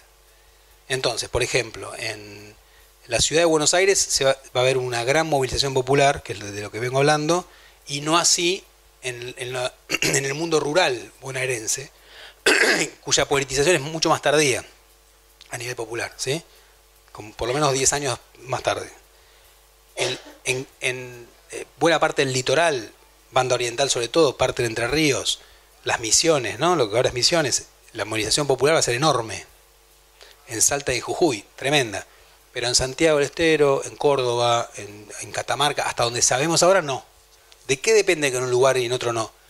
Que eso, la revolución puede tener una causa general que tiene que ver con el principio de autoridad y el desmoronamiento del imperio, pero de acuerdo a las situaciones locales se tramita de una forma o de otra. ¿sí? Lo interesante es que, y a eso me voy a dedicar ahora, alguna de las cosas importantes es la politización, eh, eh, la irrupción en la política de grupos que hasta entonces no tenían eh, esa participación, es decir, no, eran parte de ella. Ahora, em, y ahí el problema, y ahora corto esta primera parte y hacemos un pequeño break y después seguimos. Uno, de los problemas es entender por qué se da esa participación. Otra vez vuelvo, digo, porque para mí siempre es el mismo problema y, lo más difícil de explicar, ¿no? Aclaremos un punto primero. ¿Cuál es el, objetivo inicial de Mayo de los que dirigen? Es lograr la autonomía. ¿sí? Vieron que siempre tenemos el problema ahora que viene otro bicentenario. ¿Por qué tenemos dos fechas? Es decir, este, ¿cuál es la diferencia? Yo que dirijo el Museo del Cabildo ahora, este, me pasa muchas veces que la gente viene y cree que el 25 de mayo es la independencia. Es decir, porque es muy difícil explicar qué es el Día de la Patria. O sea, bueno, a ver, eh, ¿dónde está el problema en esto? Hago un paréntesis de, mi intención de hoy de movilizaciones para explicar esto. El problema que tenemos es que la, la historiografía del Estado Nacional, por izquierda y por derecha, siempre tuvo que tener una mirada teleológica. Es decir, si no había otra intención posible de los revolucionarios que no fuera la independencia, porque es lógico que se quisiera independizar. Entonces se pone el resultado como principio. Entonces, por eso, desde 1806 querían la independencia, y en 1810 querían la independencia, y la, y la consigue el 16. ¿Por qué el medio? Porque antes nos animaron o algo así, pero lo querían. ¿sí? Eso es la mirada clásica, si quieren la mirada mitrista, pero también la revisionista y también la marxista, es que todos han repetido este esquema. Ahora, hace ya 30 años, más o menos 40 años, la historiografía ha renovado mucho esto en todo el país. Y claramente se mostró que en realidad no es así, ¿no? Y sino que hay distintas alternativas posibles ante lo mismo, no hay una sola. El objetivo inicial de la revolución es la autonomía, hoy diríamos. ¿Qué quiere decir la autonomía? Crear una monarquía federal, en la cual cada territorio valga lo mismo que el otro. Lo dice la Junta muy claramente, queremos dejar de depender de España, ¿sí? Gobernarnos a nosotros mismos, manejar nuestra economía en nombre del rey. Entonces, lo difícil para entender desde hoy, a mí siempre me costaba, digamos, es la diferencia entre España y rey de España. ellos detestan depender de la metrópoli, hay una intención anticolonial, digamos. O sea, no queremos más mandar nuestros recursos allá, que nos manden funcionarios allá, basta de España. Viva el rey. ¿Sí? ¿Por qué? Porque el rey puede ser un principio unificador de, de una monarquía armada de otra manera. ¿Sí? que es, siempre digo lo mismo, el mismo principio que después usa el Imperio Británico, la Commonwealth. En el siglo XX, Australia, Nueva Zelanda, Canadá se elegían sus propias autoridades, manejaban su dinero, etcétera, pero tenían un, rey o reina de, que compartían con todo el resto de los, miembros del imperio. ¿no? Es un, un, poco el proyecto de Mayo. Es no romper con el rey, porque el rey e, era el principio aglutinante de todos, principio de orden, ¿no? Sino cambiar internamente el funcionamiento de la monarquía. Obligar al rey cuando volviera, si es que volvía, aparte de eso nadie sabía, ¿no? que Napoleón un día iba a perder. El día que volviera el rey, obligarlo a esta nueva eh, forma de gobierno. ¿sí? Entonces, no es que no tenemos que creerles a los protagonistas cuando dicen viva el rey, porque en realidad ocultaban sus intenciones, sino que muchos lo pensaban de verdad, les parecía que era mucho más viable eso que otra cosa. Y sin embargo, me siguen, ¿no? En el mismo 1810 aparece una idea de, ruptura absoluta con, el rey, con el mismo rey de España, que es cuando Mariano Moreno ¿no? dice, en nombre del derecho del principio de consentimiento que mencioné antes, que en realidad el rey de España no tiene derecho a ser rey. ¿Qué dice Moreno? Dice, nosotros amamos a Fernando, pero en realidad Fernando no tiene derecho a ser rey nuestro porque los españoles conquistaron América por la fuerza y los americanos, o sea, los indígenas, no consintieron ser súbditos del rey, sino que se, les impuso. y, la fuerza no da derecho, dice, en este clima de la era de las revoluciones. ¿no? Lo que da derecho es el consentimiento. Como no hubo consentimiento, no hay legitimidad del rey. Pero lo amamos. ¿Por qué? Porque es un político inteligente, es decir, sabe que la gente es realista, es decir, este. Por eso, hoy en día, hablar de realistas y patriotas es, una, es algo que usamos erróneamente. Porque realistas son todos. Nadie habla en contra del rey. Y patriotas se dicen todos. Si usted ve lo que dicen los contrarrevolucionarios, dicen nosotros somos los verdaderos patriotas y ustedes son los traidores. Es lo que dicen los cordobeses, los montevideanos, los asunceños, los altoperuanos en 1810 cuando se oponen a la Junta de Buenos Aires. Si ustedes son unos falsos patriotas, los patriotas somos nosotros. Entonces, ¿cómo definimos? Siempre es difícil, no importa. Podemos decir revolucionarios, si quieren realistas, digámosle, pero digo, en realidad está mal, ¿sí? Fidelistas, le digo yo. La verdad que no es importante para este seminario. Lo que quiero decir es que es importante tener en cuenta que salir de algunas etiquetas tradicionales.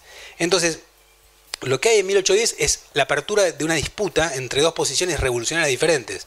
Autonomistas, diríamos hoy, versus independentistas, porque la idea de Moreno, si bien tímida al principio, va a ascender y ya para 1811, porque eso tienen las revoluciones que aceleran el tiempo. ¿no? Lo que es verdad seis meses antes puede no serlo después. Eso sí es algo que podemos eh, eh, tirar para todas las revoluciones. Transforman las cosas muy rápidamente. Por eso obligan a estudiarlas casi día por día. Sea la revolución francesa, la revolución rusa, la cubana, la, china o la que les guste. ¿sí? Hay que estudiarlas con mucho detalle de acontecimiento porque las cosas cambian muy rápido. Otros, otros fenómenos se estudian de otra manera. ¿sí? Lo que es claro es que para 1811 ya hay sectores abiertamente independentistas, sectores que son autonomistas, y todos pelean contra los que quieren mantener el statu quo, los realistas si quieren, es decir, los que quieren mantener las cosas como antes. O sea que no, es tan fácilmente dividible, divisible en dos bandos, ¿no? Eso es lo que explica de 1810 a 1816 eh, el compás de espera, que no es compás de espera, es que hasta que se impone una de las dos soluciones. ¿Sí? caso famoso de escuela también. 1812, Belgrano crea una bandera para las tropas, el gobierno le dice, ni loco, la crea acá, ¿no? Crea, la bandera y le dicen, no, si usas una bandera es independentista. Nosotros no queremos eso, guardala, ¿no? Lo que le dice el primer triunvirato. O sea, no son revolucionarios. Sí, también, también están, no quieren volver adelante, lo que quieren es negociar con, los españoles una monarquía en la cual ellos se manejan a sí mismos. ¿sí? Esa es la, diferencia. Bueno, y después, por supuesto, aparecen problemas mayores con el artiguismo, es decir, otros proyectos diferentes. Por eso la revolución es fascinante porque no hay dos bandos, hay como siete, ocho, depende de qué momento uno mire. Y por eso es difícil de, estudiar. ¿no? Ahora,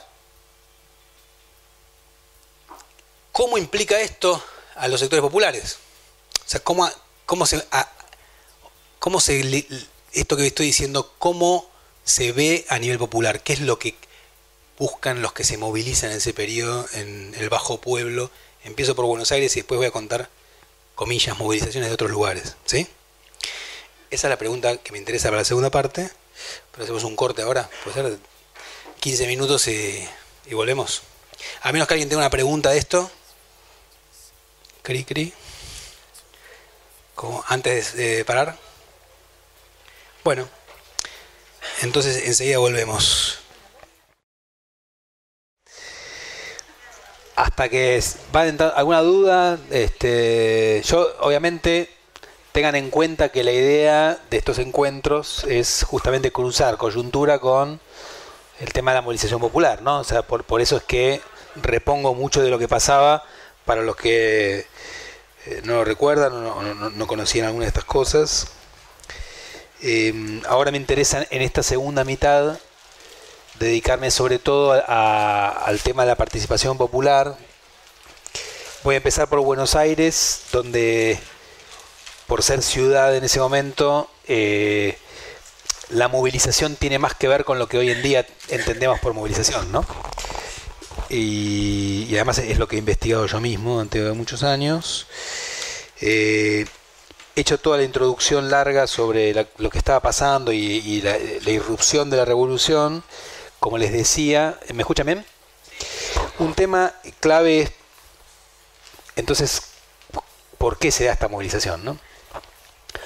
En el caso del litoral hay que tener en cuenta eh, un tema central que tiene que ver con la existencia en una sociedad absolutamente desigual, como es la colonial, ¿no? una sociedad, como dije antes, jurídicamente desigual, es muy importante el hecho de que el litoral de lo que ahora es Argentina y Uruguay eh, tenía componentes menos jerárquicos en su sociedad colonial que los de otros lugares del Imperio Español. ¿no?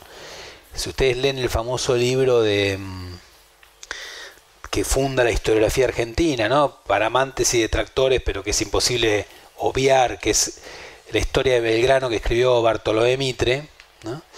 Mitre lo escribió y después le agrega un capítulo inicial, abrí el libro, en el cual dice, eh, hace una especie de descripción general de lo que era la Argentina que le interesaba, que era sobre todo el litoral, ¿no? Y dice, bueno, lo que tiene Argentina, eh, él que había vivido en Montevideo, en Bolivia, en Chile, exiliado, dice, es que está condenada a la democracia, por una manera, porque es un lugar igualitario desde el origen, ¿no? Eh, es un lugar democrático porque no tiene jerarquías fuertes eh, como tienen otros espacios, sobre todo en lugares donde haya, por ejemplo, una fuerte población indígena.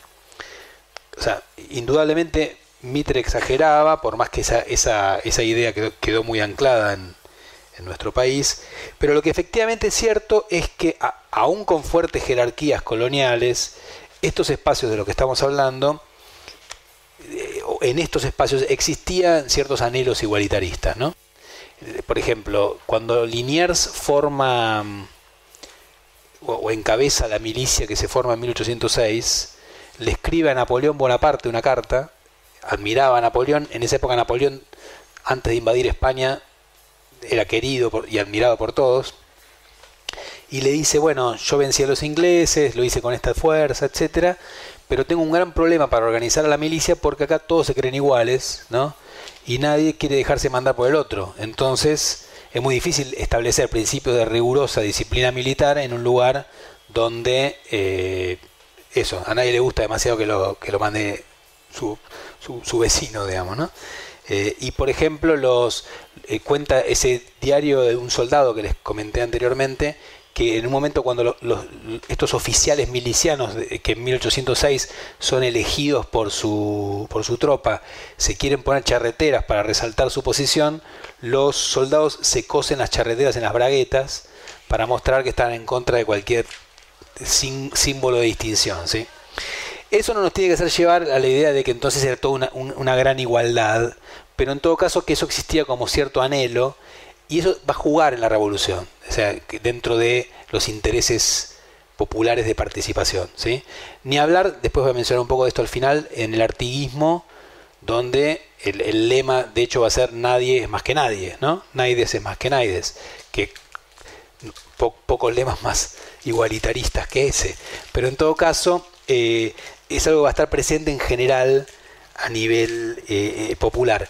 No un igualitarismo como el igualitarismo comunista del siglo XX, no, es lo mismo, sino más bien una idea de, de que nadie, una oposición general que se da en la era de las revoluciones a la idea de distinción, de aquel que aparenta, del que quiere mostrar que es más, ¿sí? Y también a, sobre todo una idea de igualdad de sacrificio, ¿no? Por ejemplo, en la guerra de independencia, los soldados muchas veces van a clamar que los que no van a pelear pongan dinero para, o sea, compensen de alguna manera el sacrificio que ellos hacen eh, peleando, ¿sí? Esa, idea de, igualdad de, bueno, eso, de, lo que cada uno pone, por decirlo de alguna manera, desde su lugar. Insisto, no, no, hay, nunca hay que buscar Che Guevaras antes de tiempo, ¿no? Porque no existía eso, ¿no? Pero, eh, pero el igualitarismo en los términos de la época. Entonces, por un lado, historiadores que han hecho eh, análisis sobre distintas ciudades preindustriales, o sea, hay un libro muy famoso de la década del 50 del siglo XX de, un historiador después muy conocido, Eric Hobsbawm, que se llamaba Rebeldes Primitivos, ¿no? Y él, uno de los capítulos era sobre la turba urbana europea, ¿no? Donde él decía, bueno, ¿qué tienen estas turbas urbanas antes de, de la clase obrera, ¿no? En común. Dice, bueno, siempre está en contra de los ricos y siempre está en contra de los extranjeros. ¿no? Como dije antes, todas estas afirmaciones rotundas hay que probarlas, pero efectivamente cierta idea en contra de del que tiene mucho y una desconfianza absoluta por el que viene afuera eran claves también en los, en los, casos del Virreinato del Río de la Plata que, estoy mencionando, en particular en Buenos Aires. ¿no? Es decir, ahora, no alcanza con eso para explicar por qué eh, por qué esta plebe, digamos, va a apoyar la revolución y va a ser una activa partícipe de ella. Y esto es importante tenerlo en cuenta cuando uno toma en consideración el resto del imperio español, donde en muchos lugares la movilización popular, que fue muy importante eh, prácticamente en todo el imperio, se da no en la causa revolucionaria, sino en la causa contrarrevolucionaria. en distintos lugares de América, los indígenas o los esclavos se movilizaron contra sus amos blancos a favor del rey y muchas veces también impugnando el orden previo, pero en nombre del rey. ¿Se entiende decir? Porque, por ejemplo, en Caracas, donde la aristocracia blanca dirige el proceso revolucionario en 1810, uno de ellos es Simón Bolívar, ¿no? que desconfía mucho de la participación popular, los grupos populares sobre todo se van a oponer a la revolución a favor de los realistas, ¿sí? Pero también buscan cambios cuando se oponen, ¿se entiende? Uno siempre cree revolucionario más progre que no que contrarrevolucionario. No necesariamente, otra vez hay que analizarlo en contexto, ¿sí? En el caso rioplatense, lo interesante es que prácticamente no hubo movimientos contrarrevolucionarios con apoyo popular. En general, los sectores populares, cuando se movilizaron, en los lugares que dije, lo hicieron a favor de la causa revolucionaria. Y eso se puede explicar por distintas razones, pero en parte también por, eh, por cómo se el proceso previo, ¿no? Eh, esto que mencionaba recién de Buenos Aires, de las invasiones, etc.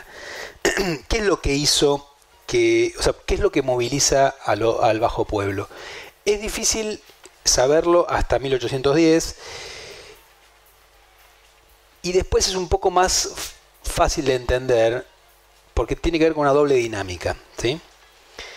A ver, un punto importante a tener en cuenta respecto de la revolución es que la revolución, eh, lo que digo es una obviedad, pero no siempre se lo entiende así. La revolución no termina el 25 de mayo de 1810, que eso, eso que llamamos la revolución de mayo difícilmente podemos considerarlo una revolución, ¿no? Más bien una toma de poder, es el inicio de una revolución. Es decir, la revolución dura mucho más. O sea, lo que es revolución es lo que pasa después de mayo. La de mayo difícilmente pueda superar la prueba de revolución que le pondríamos hoy en día, ¿no? La revolución que sería un intento de transformación del orden previo tal como existe. Eh, ahora, si tomamos varios años más, ahí los historiadores nunca están de acuerdo, ¿no? Todo el mundo está de acuerdo cuando empieza, en general con las revoluciones nunca cuando termina.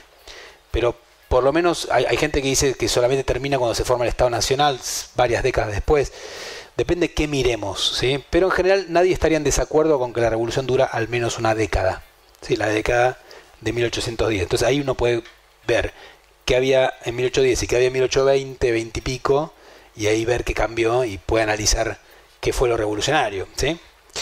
Ahora, em, lo interesante es que una vez que empieza la revolución, se va a abrir un espacio muy dinámico para la participación popular, en buena medida porque la revolución abre un problema que tenía que ver con lo que pasó ya en 1809 y que les mencioné previamente, que es quién va a mandar, por qué, pero sobre todo cómo se dirime un problema de poder cuando se rompen las reglas previas. ¿sí? Esto va a pasar en, la Junta eh, apenas empieza la, revolución, ¿no? Eh, y es muy conocido. Va a haber dos grupos que se empiezan a diferenciar con posiciones políticas distintas, ¿no? El grupo sabedrista, le decimos ahora, porque se aglutina en torno al presidente de la Junta, que propone una mirada moderada de la revolución, es decir, sobre todo esto que mencioné antes, autogobierno en nombre del rey, y el grupo que va a referenciarse en Mariano Moreno, ¿no? el secretario de la Junta, que propone cambios más profundos. Por un lado, lo que dije previamente, una, eh, un esquema de independencia posible, pero además una idea de que lo que la revolución implica reinstalar eh, la justicia y la libertad y, digamos, crear una sociedad distinta a la previa. ¿sí? Acá hago un paréntesis por algo que me, preguntaban antes sobre un tema muy famoso y muy y, habitualmente polémico que es el plan de operaciones de Mariano Moreno, ¿sí? que es un documento que pocos documentos han despertado tantas discusiones a lo largo del siglo XX. ¿no? En una época parecía que si uno era de izquierda tenía que decir que el documento lo escribió Moreno y si era de derecha decía que no. ¿no? Eh, como si importara más eso que... porque era imposible probar si había sido o no. El año pasado, cuento esto por si no se enteraron, apareció un libro muy interesante de un médico del hospital italiano en Buenos Aires, que Google estaba haciendo una investigación, sobre, otra más de las tantas que hubo sobre el plan, y acudiendo a San Google, ¿no? Descubrió algo muy interesante. Se puso a hacer algo que hacemos hoy en día habitualmente, que es copió partes y las googleó. ¿sí? Y de golpe encontró que un párrafo totalmente textual del plan aparecía en un periódico mexicano de la década de 1860 o algo así. Entonces dijo, qué raro, ¿no? Y consiguió ese periódico. Y lo que vio es que lo que había en el periódico era una novela que se llama El cementerio de la, de la Magdalena, que es una iglesia de París, que era una novela contraria a la Revolución Francesa, anti-jacobina, que se publicó en Francia. Primero eh, hubo mucha literatura anti-jacobina después de la Revolución Francesa, y en 1810 se publica en español, en castellano, ¿sí? en Sevilla. Lo que mostró es que buena parte del plan de operaciones es, un, es una copia textual, ¿no? palabra por palabra de esa novela. ¿No? Solo que le cambian algunas palabras para ambientarlo eh, a, a, la realidad rioplatense.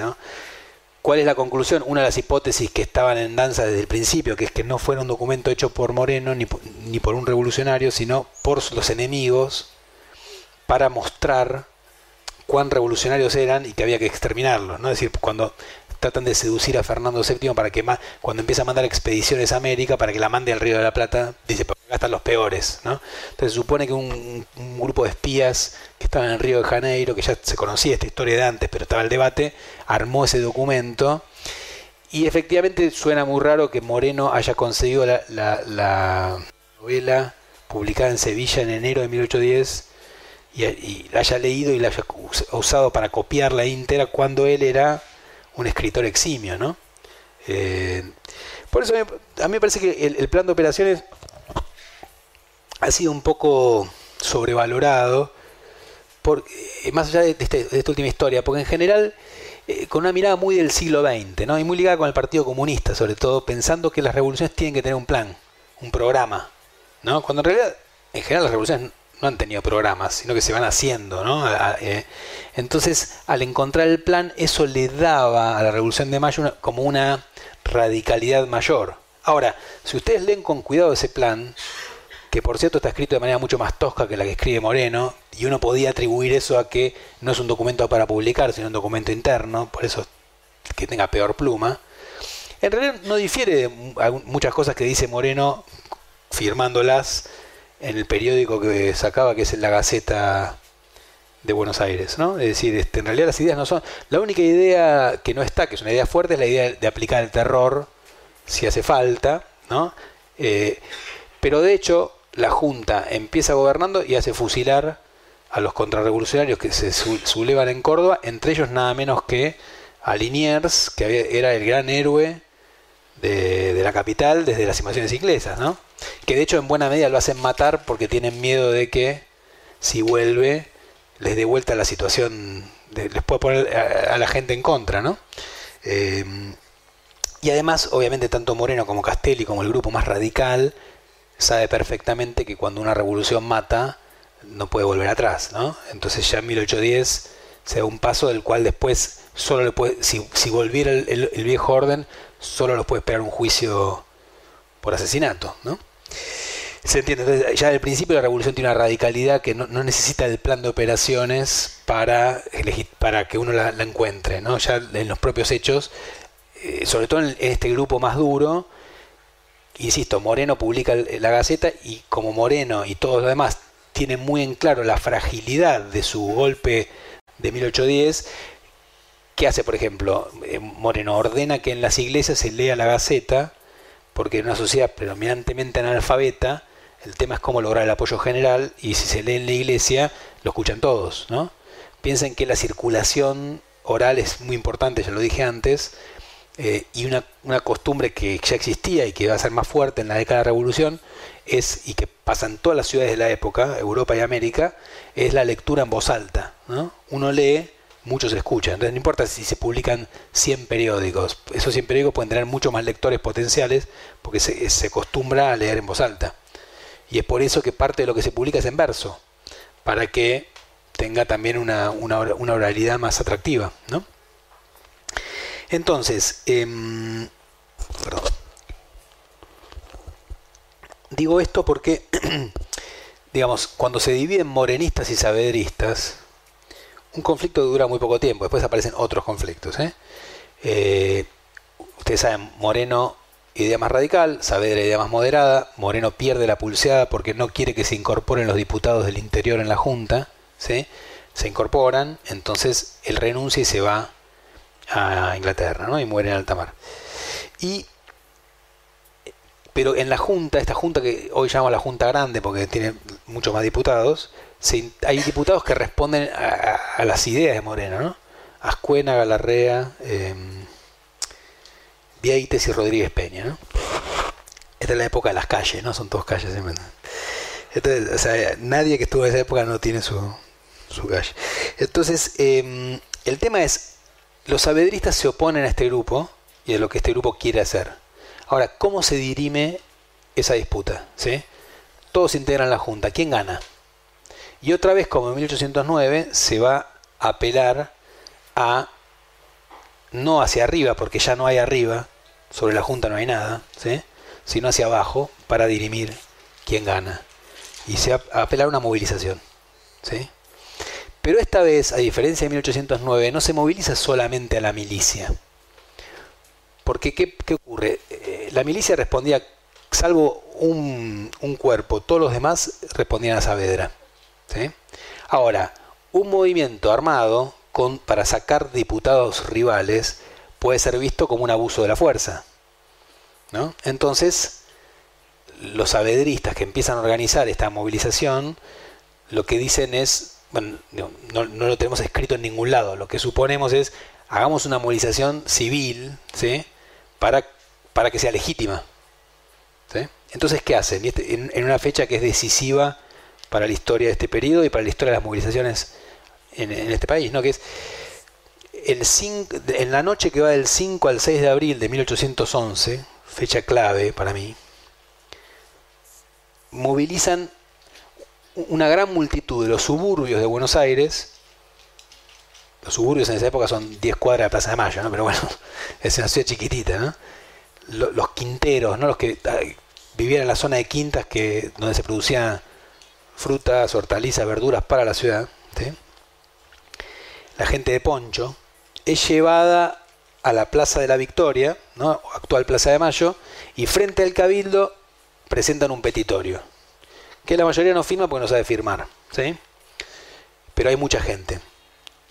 ¿Qué dice ese petitorio? Dice, nosotros, el pueblo de Buenos Aires, exigimos esto, esto, esto, esto, ¿sí? Y ahí ah, ese es un momento decisivo, ¿por qué? Por un lado porque los perjudicados por ese cambio, hay, varios testimonios de esto, lo ven como... No pueden entender lo que pasó, ¿sí? Eh, por eso en su época Félix Luna otros historiadores le decían el primer 17 de octubre, ¿no? Porque tiene mucho que ver con esa sensación, que es, ¿qué hace esta gente acá? ¿De dónde salieron? ¿no? Si, ustedes ven lo que dice Beruti, a quien mencioné previamente, o las memorias de Ignacio Núñez, ¿no? Dicen, bueno, vino esta gente a la plaza, que no son pueblo, sino que son plebe, y los hacen presentarse como el verdadero pueblo.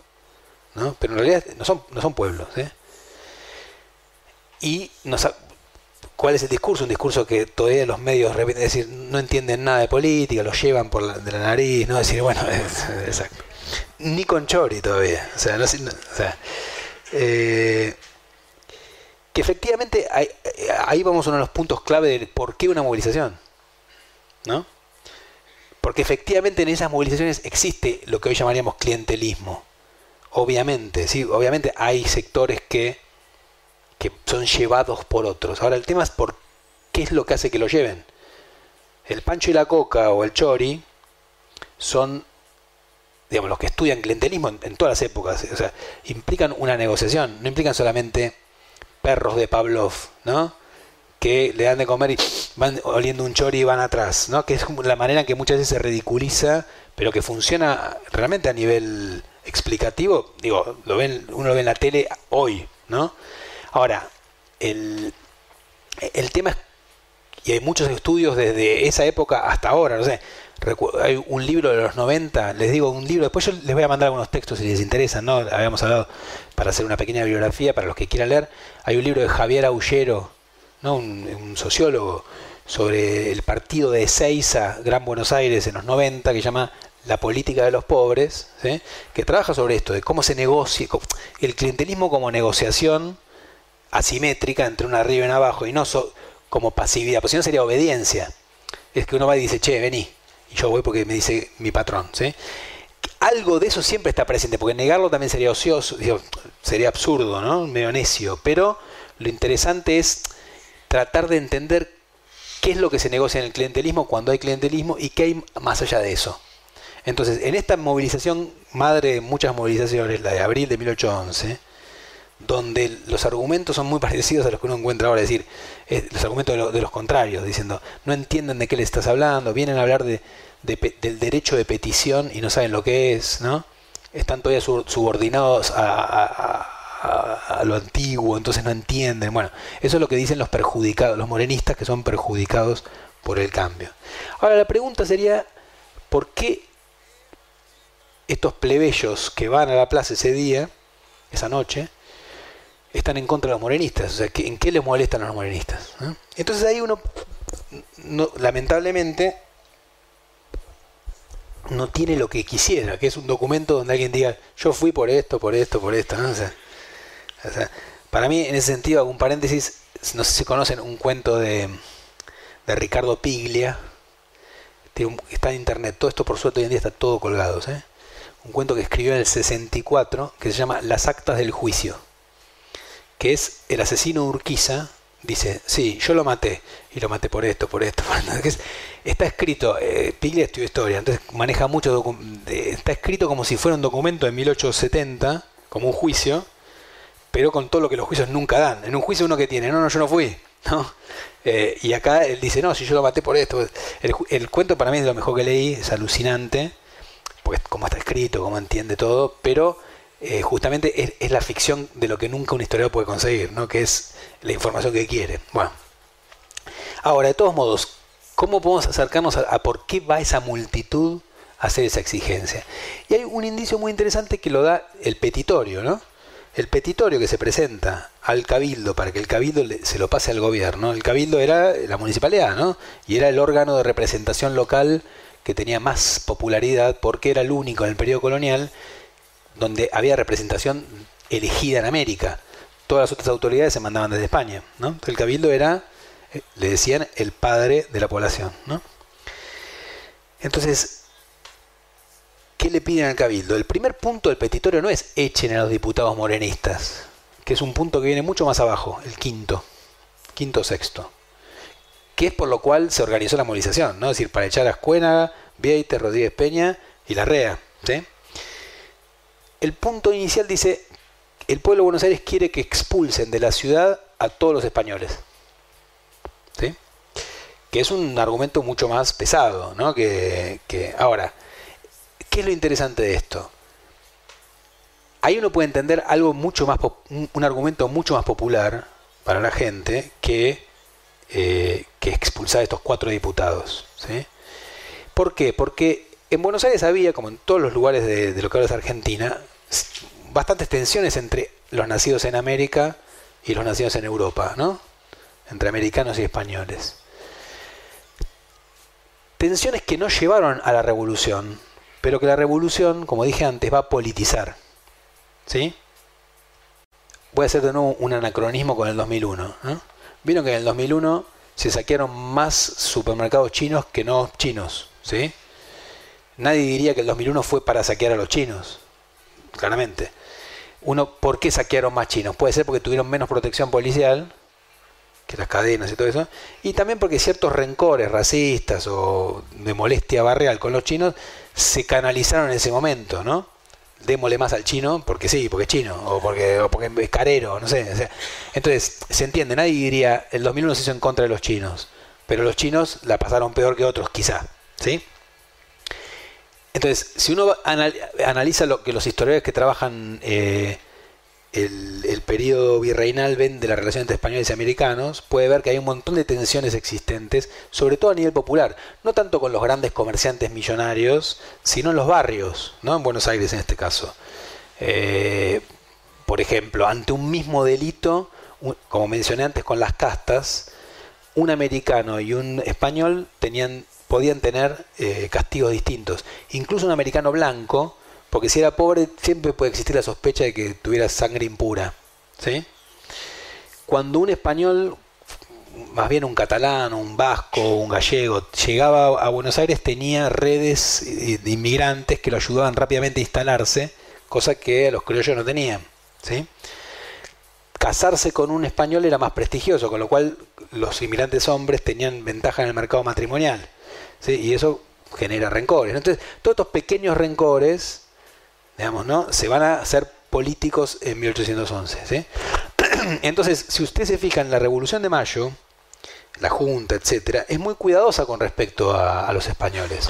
Nos expresa en contra de los españoles. Dice, nosotros no queremos depender más de España, de la metrópoli, pero no acusa a los españoles que viven acá. Dice que está en contra de los mandones que son los déspotas, los tiranos, ¿no? es decir, los que abusan, pero no de los españoles. Y de hecho, muchos de los revolucionarios eran hijos de españoles.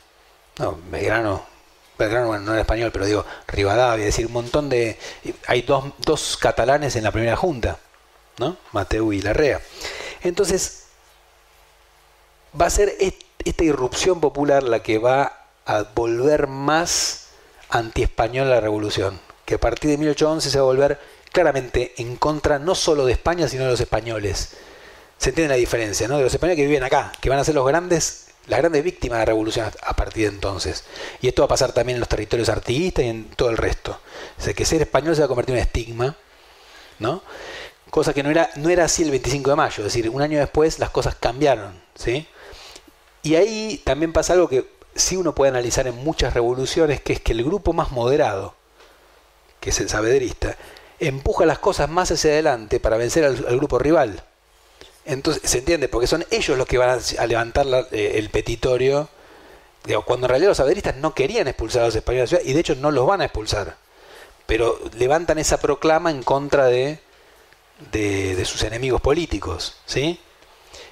Y ahí, en esa dinámica de enfrentamiento entre grupos, entre facciones, va a, haber, va a empezar a haber un peso fuerte de la movilización popular, porque es la que puede dirimir quién gana y quién no. Porque no hay elecciones o reglas de acceso al poder delimitadas.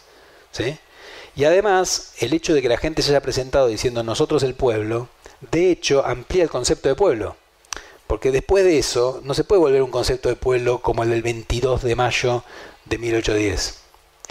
Y en los cabildos abiertos que va a haber en, las siguientes, em, en años sucesivos, en todo el caos que hay político que hay en estos años, ya ni siquiera se pueden hacer en el cabildo porque no entran. Empieza a hacer en una iglesia, la iglesia de San Ignacio, porque va mucha gente y ya es mucho más difícil pedir entrar en la puerta. O sea, la gente va, los varones, ¿no? Con lo cual, de a poco, la práctica del cabildo abierto empieza a ser atemorizar a los grupos dominantes porque, ¿qué es un cabildo abierto? Es democracia directa. ¿no? Es gente que está acá, se levanta la mano y listo. Es decir, el que está, vota no hay ningún tipo de codificación, ¿no?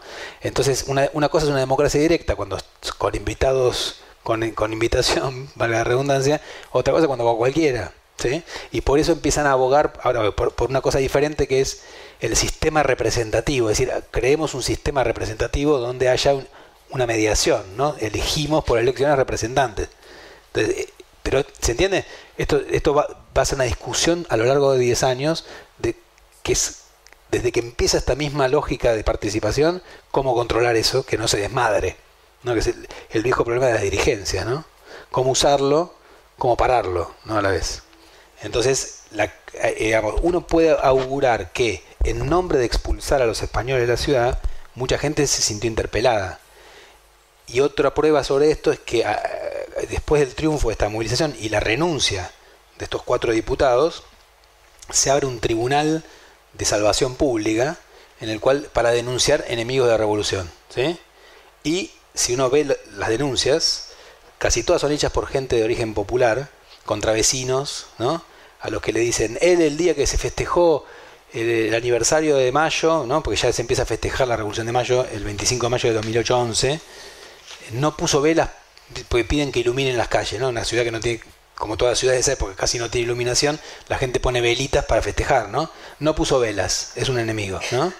Entonces empieza a haber un clima de delación y de, desconfianza en la cual mucha gente empieza a denunciar españoles, donde a veces en eso también se juegan rencillas de otro tipo. Ahora, uno puede decir que instrumentalmente alguien dice, yo voy a ser revolucionario porque entonces logro que el pulpero gallego de la esquina me pague, no sé, tal cosa, probablemente no es tan sencillo. Esas cosas son más, eh, son mucho más difíciles de diferenciar, ¿no?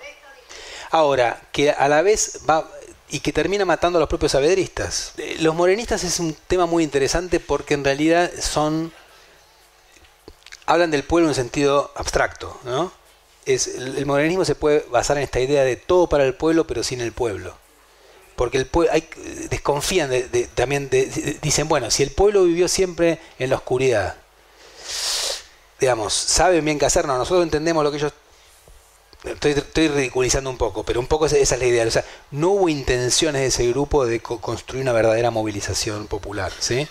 De hecho, hay un trabajo muy interesante de una historiadora argentina, pero que vive en Francia, que se llama Pilar González Bernaldo, comparando a los jacobinos eh, franceses que se basaron en, una alianza por un tiempo, por lo menos, con los anculots ¿no? de París y los, comillas, jacobinos rioplatenses que intentan limitar la, participación popular. ¿Por qué se puede dar esto? Por un lado, por lo que dije antes, y, esto, y, algo que es muy importante, y por eso contexto, contexto, contexto.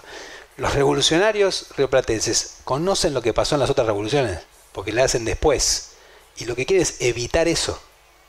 O sea, los revolucionarios hispanoamericanos básicamente están marcados por el miedo.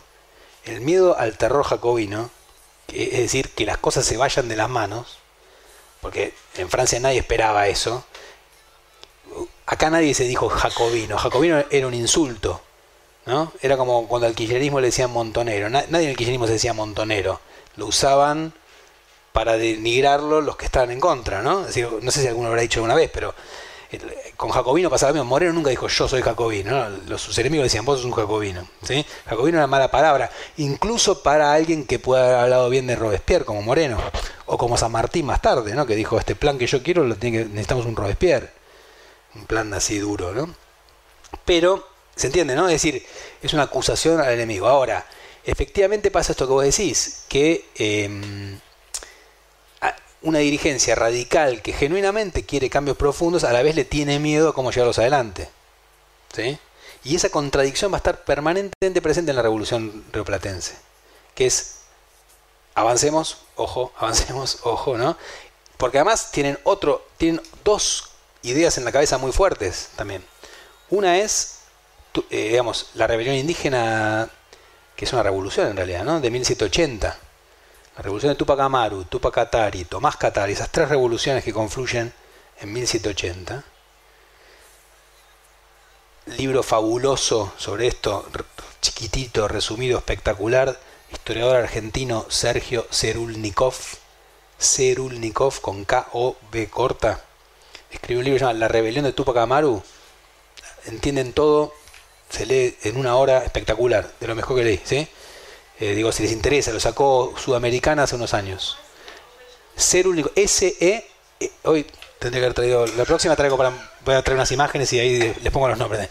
S-E-R-U, L, Serul, N-I-K-O, B corta, Serulnikov. El libro, si no me equivoco, es La rebelión de Tupac Amaru, pero puede ser la, la revolución de Tupac Amaru. Ponen Serulnikov, Tupac Amaru, Google, sale. ¿sí? Eh, después igual yo le, voy a hacer una listita de bibliografía y lo pongo también. ¿Por qué? Porque ahí cuenta bien que no es solo Tupac Amaru, hay un montón de, rebeliones a la vez. Tupac Katari es otra, Tomás Katari es otra. O sea, Tupac Katari toma el nombre de Tupac Amaru y de Tomás Katari y se pone, no se llama así, se pone el nombre de Tupac Katari. Es, es una rebelión feroz que en el Alto Perú, que ahora es Bolivia, generó un pánico tal entre los grupos dirigentes que hace que justamente sean fundamentalmente antirrevolucionarios después de 1809, ¿sí? porque tienen miedo a la movilización indígena. Además son sociedades que tienen esclavos, con lo cual después de lo de Haití, el pánico que hay a que se repita Haití, desde el Caribe ni hablar, todo Venezuela, eh, bueno, en Brasil ni hablar, acá es feroz, ¿sí?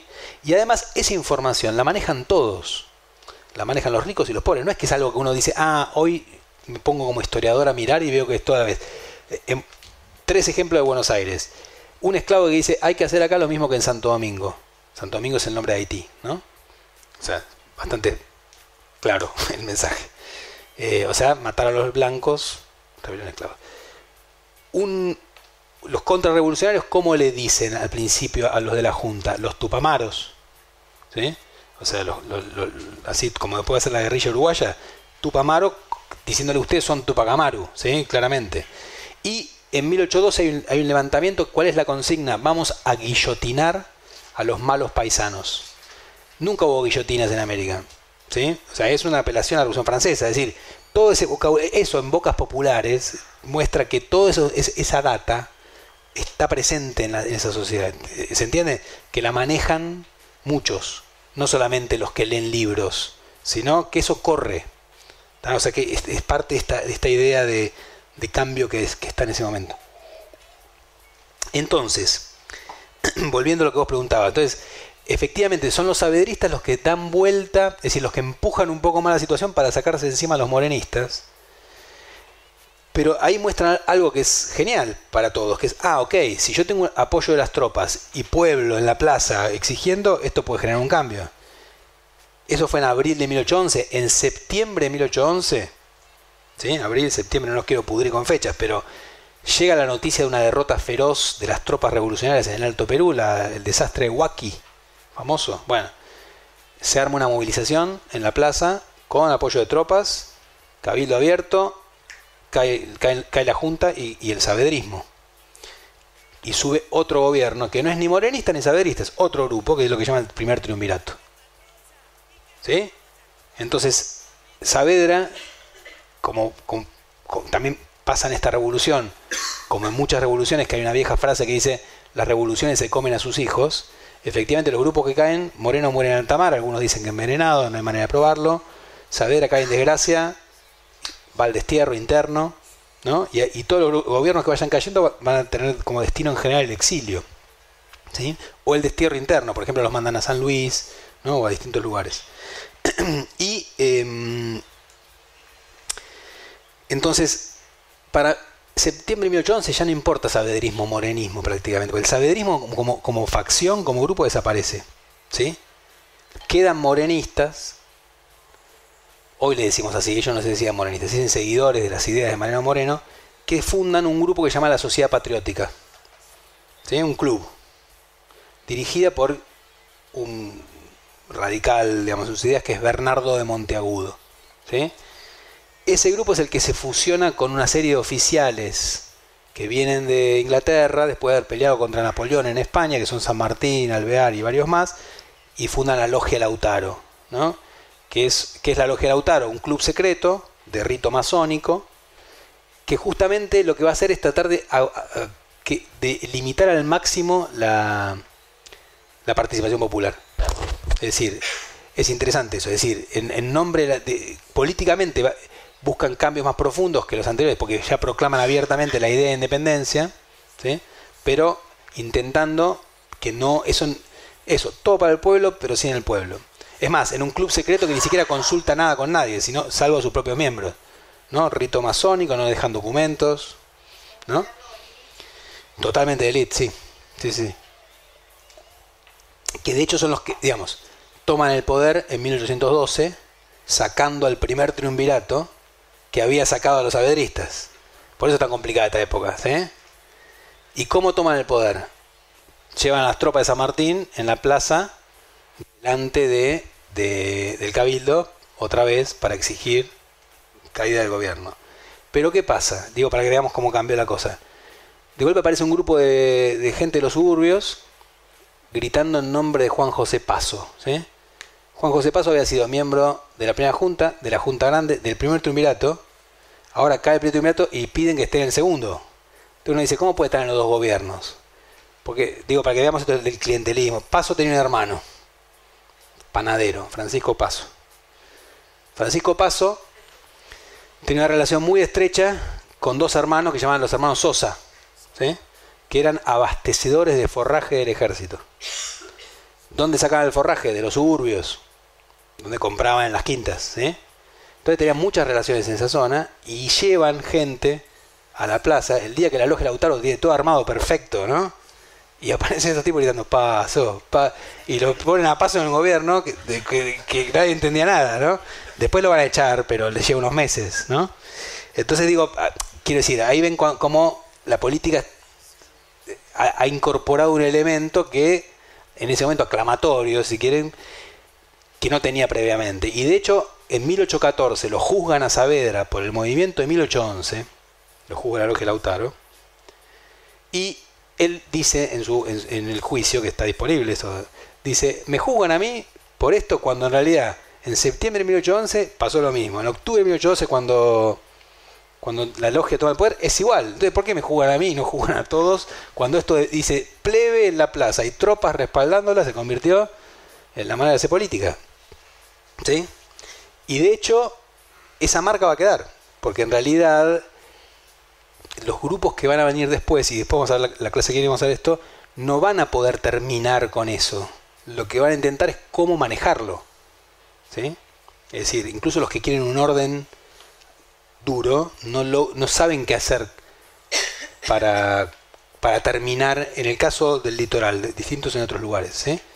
con la participación plebeya. Y otra vez, ¿qué es lo que quieren los plebeyos? El, tema es, que probablemente no existan una sola causa de para todos, sino que depende del grupo, ¿no? Lo que sabemos claramente y tenemos indicios es los objetivos de dos grupos en particular. Uno es el tema de las castas, ¿no? Las castas van a claramente pugnar para que caiga el sistema de castas. No abiertamente con un programa abajo las castas, pero de hecho la revolución va a darle la oportunidad a los que, no, a los que eran inferiores jurídicamente al sistema colonial a igualarse simbólicamente con, el resto. ¿Sí? ¿Por qué? Porque están del lado correcto de la causa, ¿no? del lado correcto de la fuerza. Y los malos son los españoles. Entonces, todo el que enfrenta a los españoles es bueno. Estoy simplificando, ¿no? Pero es lo que pasa a nivel simbólico y eso se ve muy claramente, muy claramente. Y con esto, eh, a ver, en junio de 1812, en lo que se llamó la conspiración de Álzaga. Nos ordenamos otra vez, ¿sí? Abril de 1811, el famoso movimiento que hace caer a los diputados morenistas. Septiembre de 1811, cae la Junta, la Junta Grande, se forma el primer triunvirato. ¿sí? Ese primer triunvirato es un triunvirato, es un gobierno muy moderado, muy moderado, para nada independentista, es autonomista y genera mucho rechazo. Uno de los rechazos que genera es esto de la sociedad patriótica, morenista, me siguen hasta ahí, ¿no? Que busca y que después salía con la ley de Lautaro para exigirle a este gobierno cambios. En el medio de ese, proceso, en junio de 1812, un esclavo, que se llamaba Ventura, aparece ante el gobierno y le dice, descubrí una conspiración. ¿sí? Muchos españoles de la ciudad están tramando una conspiración contra el gobierno. Y los dirige Martín de Álzaga. ¿Se acuerda de Martín de Álzaga? Era el héroe de la defensa de 1807, que después había, enfrentado a perdió, volvió y ahora lo acusan de ser el jefe de la, de la contrarrevolución. El gobierno investiga y dice, es verdad, lo juzgan y los empiezan a matar. ¿sí? Primero lo matan a Álzaga, lo cuelgan, lo fusilan, después lo cuelgan en la Plaza de Mayo, la Plaza de la Victoria, y la gente le tira piedras, ¿no? Y lo insulta. dicen como si fuera un Judas de Sábado Santo. Antes se acostumbraba en Sábado Santo, en Semana Santa, quemar a Judas, un muñeco de Judas, ¿no? Entonces hacen eso con el cadáver, lo escupen, lo insultan, y cada día durante un mes van matando uno o dos implicados en la conspiración, ¿sí? Eh, que es el momento, si quiere, más parecido a la Revolución Francesa de una multitud que va, ve el fusilamiento, le tira piedras a los cadáveres. ¿no? Acá no hay guillotina, pero sería... En ese momento se da una gran agitación en Buenos Aires porque la gente sale a la calle a exigir mano dura, ¿no? Entonces, eh, por ejemplo, le rompen las casas a los, a los triunviros, a los miembros del gobierno, porque los consideran muy blandos. A Rivadavia, que era el, secretario del triunvirato, le pegan en la calle pidiéndole armas. ¿sí? Y todo el tiempo es muy interesante, esto hay un legajo enorme que muestra lo que pasa.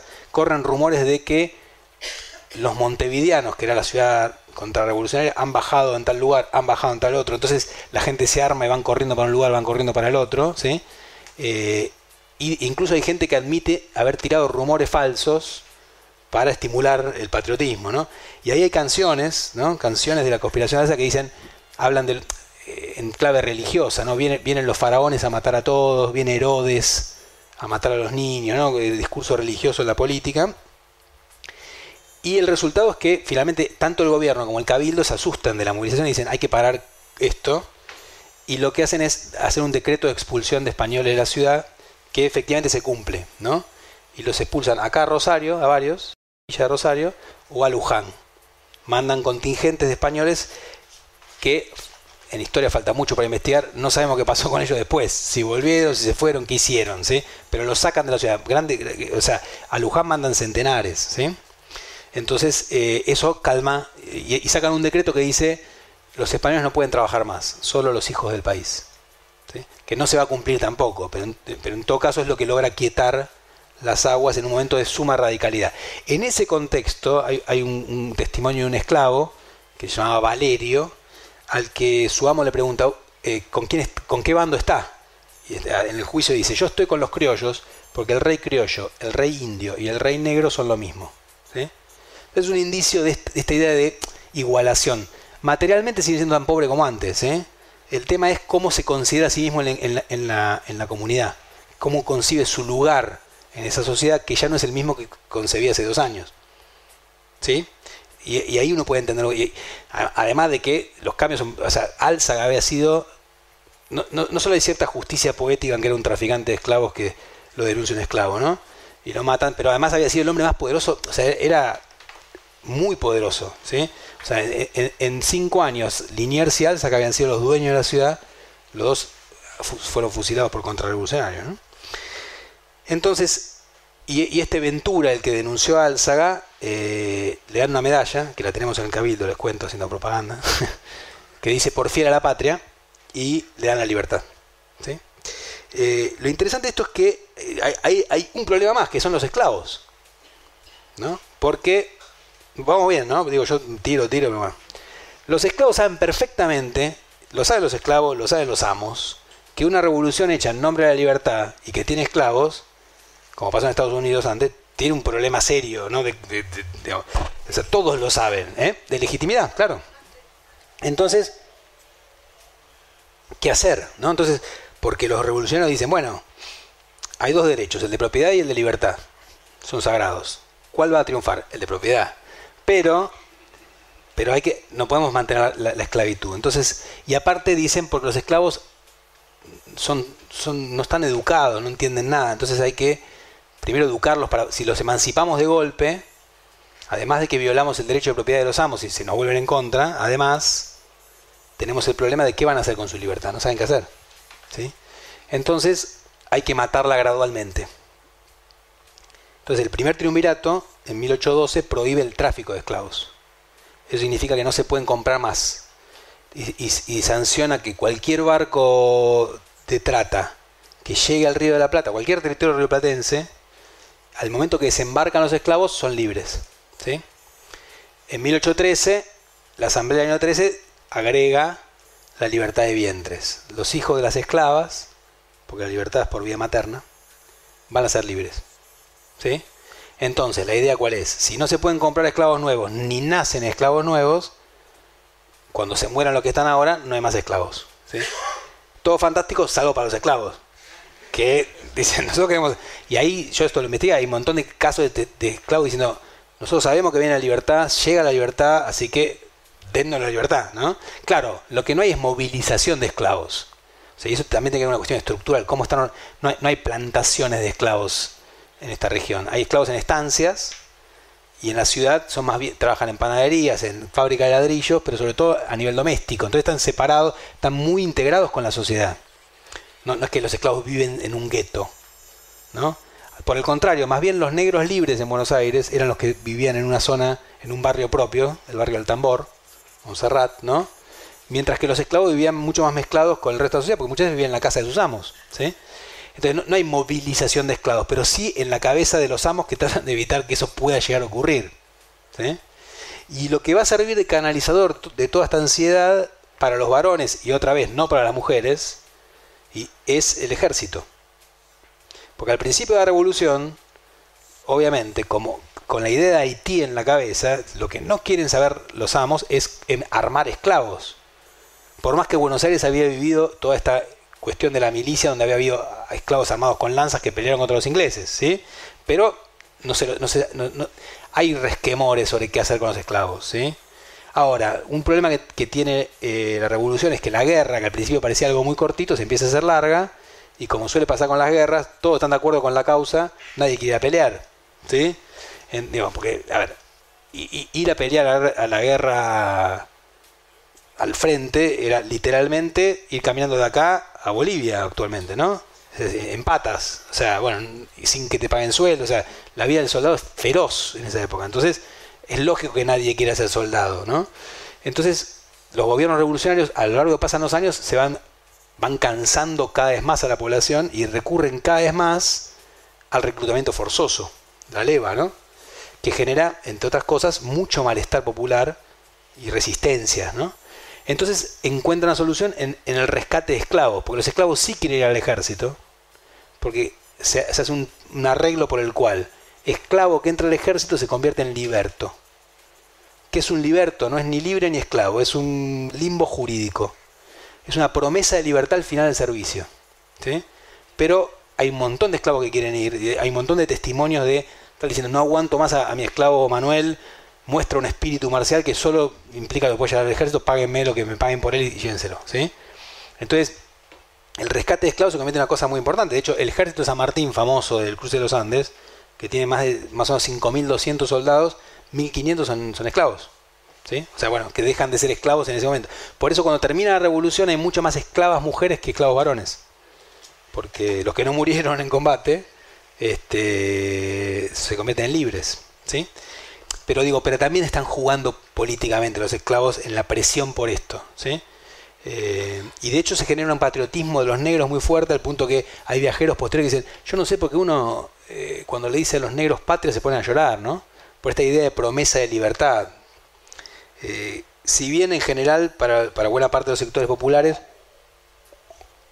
las promesas de la revolución o lo que algunos soñaron que puede traer la revolución no ocurrió, ¿no? Y eso uno lo, puede ver en, la poesía de Hidalgo, ya en 1820, diciendo, bueno, al final nosotros pusimos el pecho y somos tan pobres como antes, ¿no? Y esto se, se enriquece en otro. Eso, parece como el lamento del paisano, ¿no? que implica tanto de la plebe de la ciudad como del campo.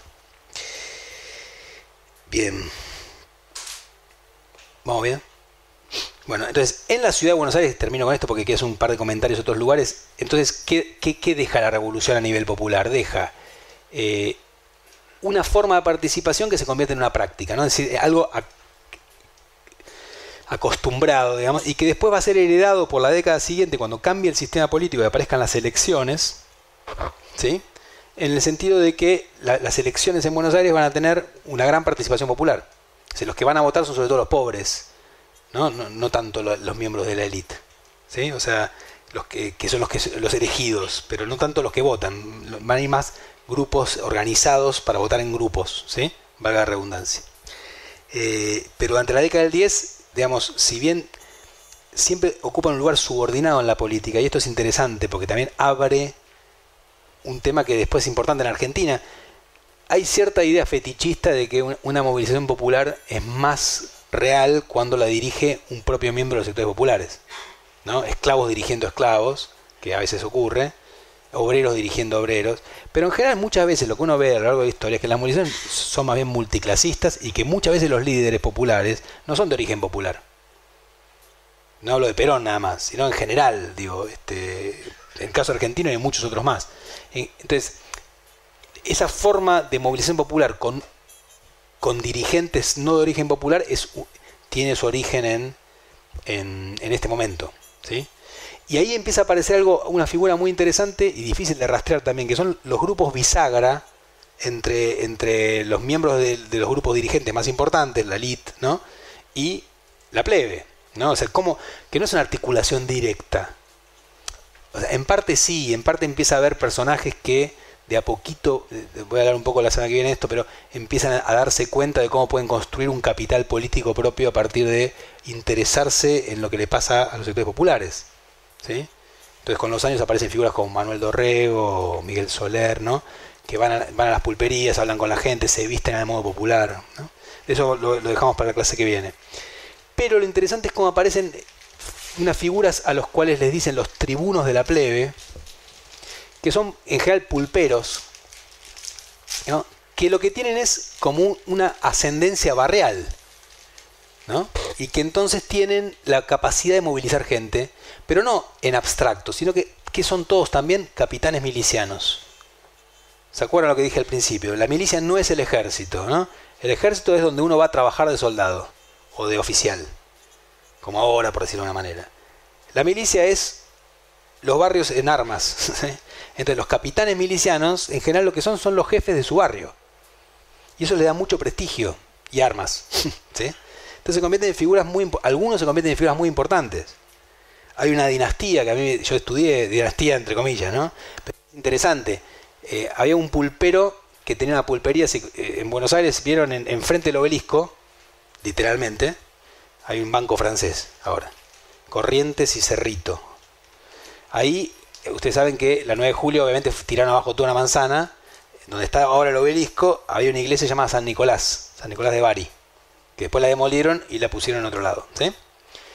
Enfrente de, esa iglesia había una pulpería, como en casi toda la ciudad, y en todas las ciudades de la época está lleno de pulperías, ¿no?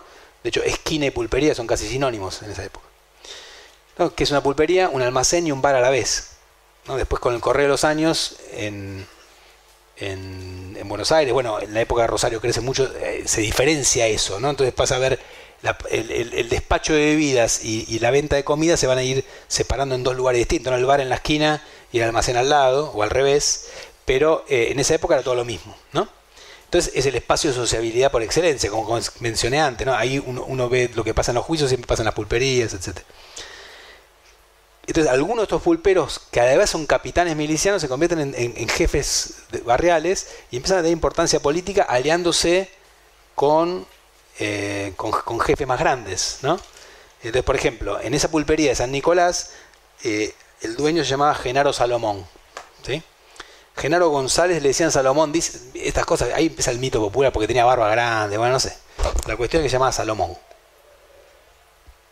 Genaro Salomón era capitán miliciano, ¿sí? Del segundo tercio, no importa. La cuestión es que le decían tribuno a la plebe, ¿por qué? Porque podía mover 300 personas, o sea, entonces participaba en cualquier... En esa época, digo, no los quiero pudrir, pero hay un montón de, movimientos, todo, además de estos que mencioné grandes, muchas veces salen los milicianos a pedir que les paguen, los soldados a pedir que les paguen, eh, hay amagos de enfrentamiento en los cabildos abiertos que muchas veces no llegan a nada, pero que se movilizan con las armas y después vuelven. Es decir, eh, la, década de 1810 en Buenos Aires es realmente complicadísima en el político, ¿no? mucha agitación. Entonces, eh, en esa participan estos, estos tribunos de la plebe. Genaro Salomón va a terminar dirigiendo un levantamiento, que no les cuento para no pudrirlo tampoco, en 1820 contra un gobierno, ¿sí? donde los milicianos toman la plaza hoy de mayo, y son derrotados por tropas que vienen del campo. ¿sí? Cuando los derrotan, a Genaro lo meten preso y lo fusilan. Su hermano, Julián González Salomón, hereda la pulpería, ¿sí? Hereda el cargo miliciano y también esa capacidad, esa herencia inmaterial de, la capacidad de dirigir gente. ¿sí? En este lugar intermedio es un hombre que usa poncho, pero, es, pero le dicen don antes del nombre, que es una distinción social. Entonces juegan en el medio entre arriba y abajo, ¿no? Es decir, en la pulpería tratan con gente popular, pero pueden hablar con personajes más altos, cosa que los plebeyos comunes no tanto, ¿sí?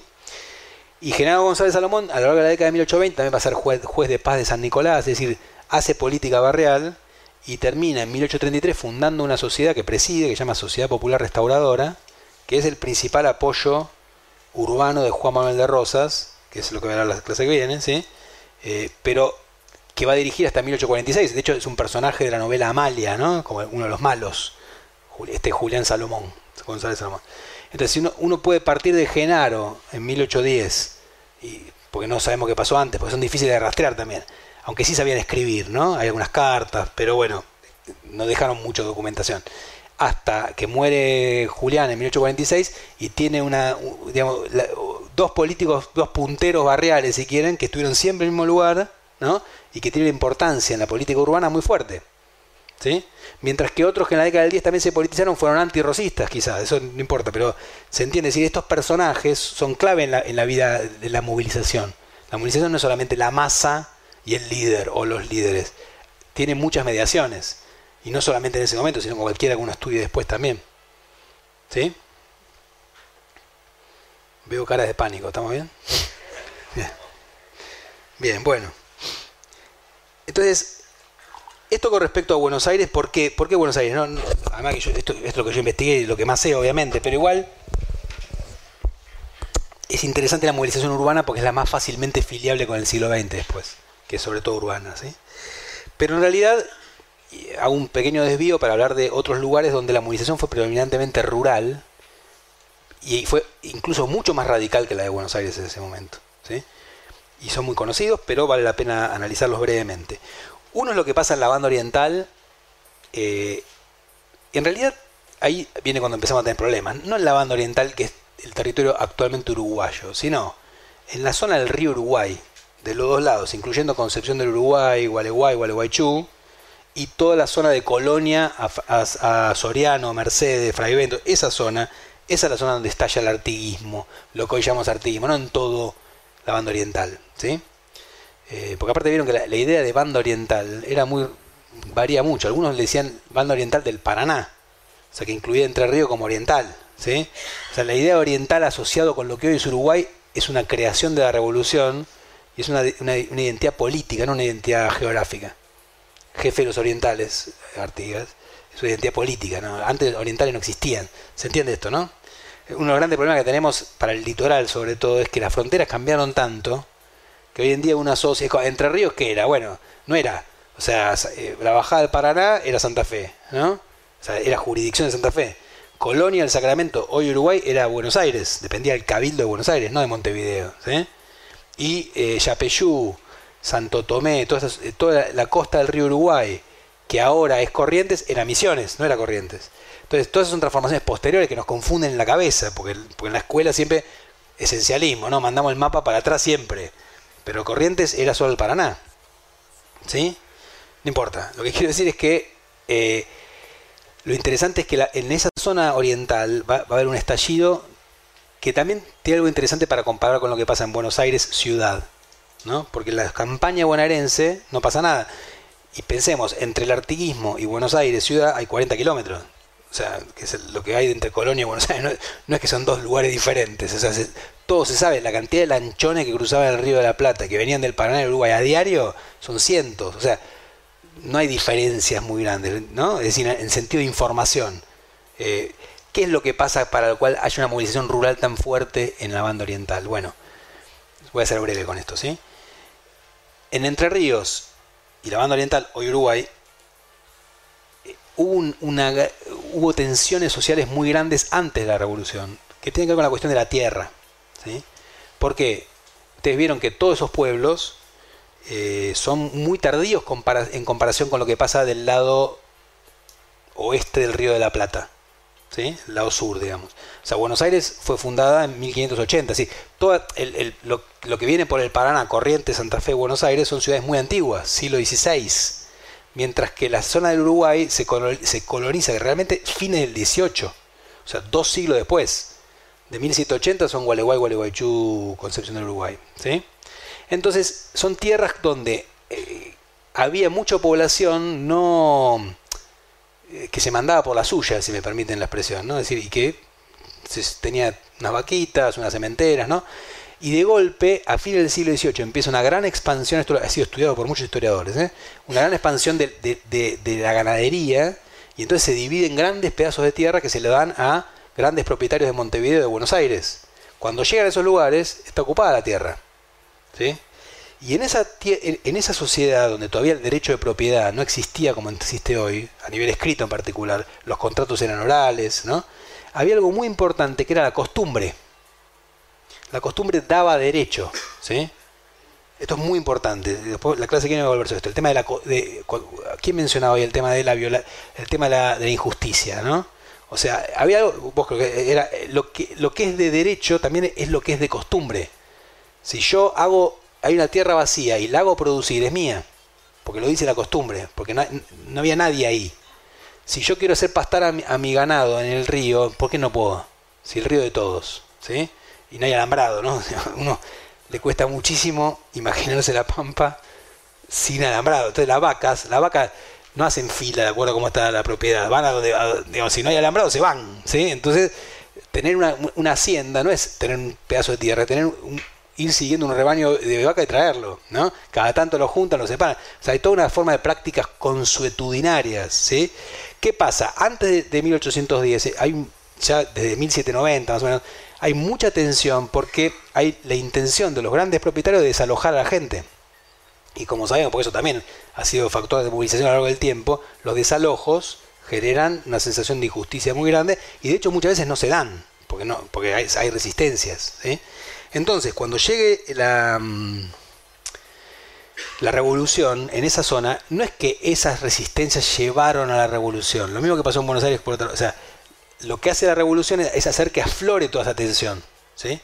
Entonces, esos territorios al principio se muestran a favor de Buenos Aires, de la Junta, pero Montevideo se apropia de esa zona, ¿sí? Montevideo contrarrevolucionaria, y entonces hay un estallido que es en febrero de 1811, lo que se llama el grito de Asensio, donde partidas rurales se levantan contra Montevideo a favor de la Junta de Buenos Aires.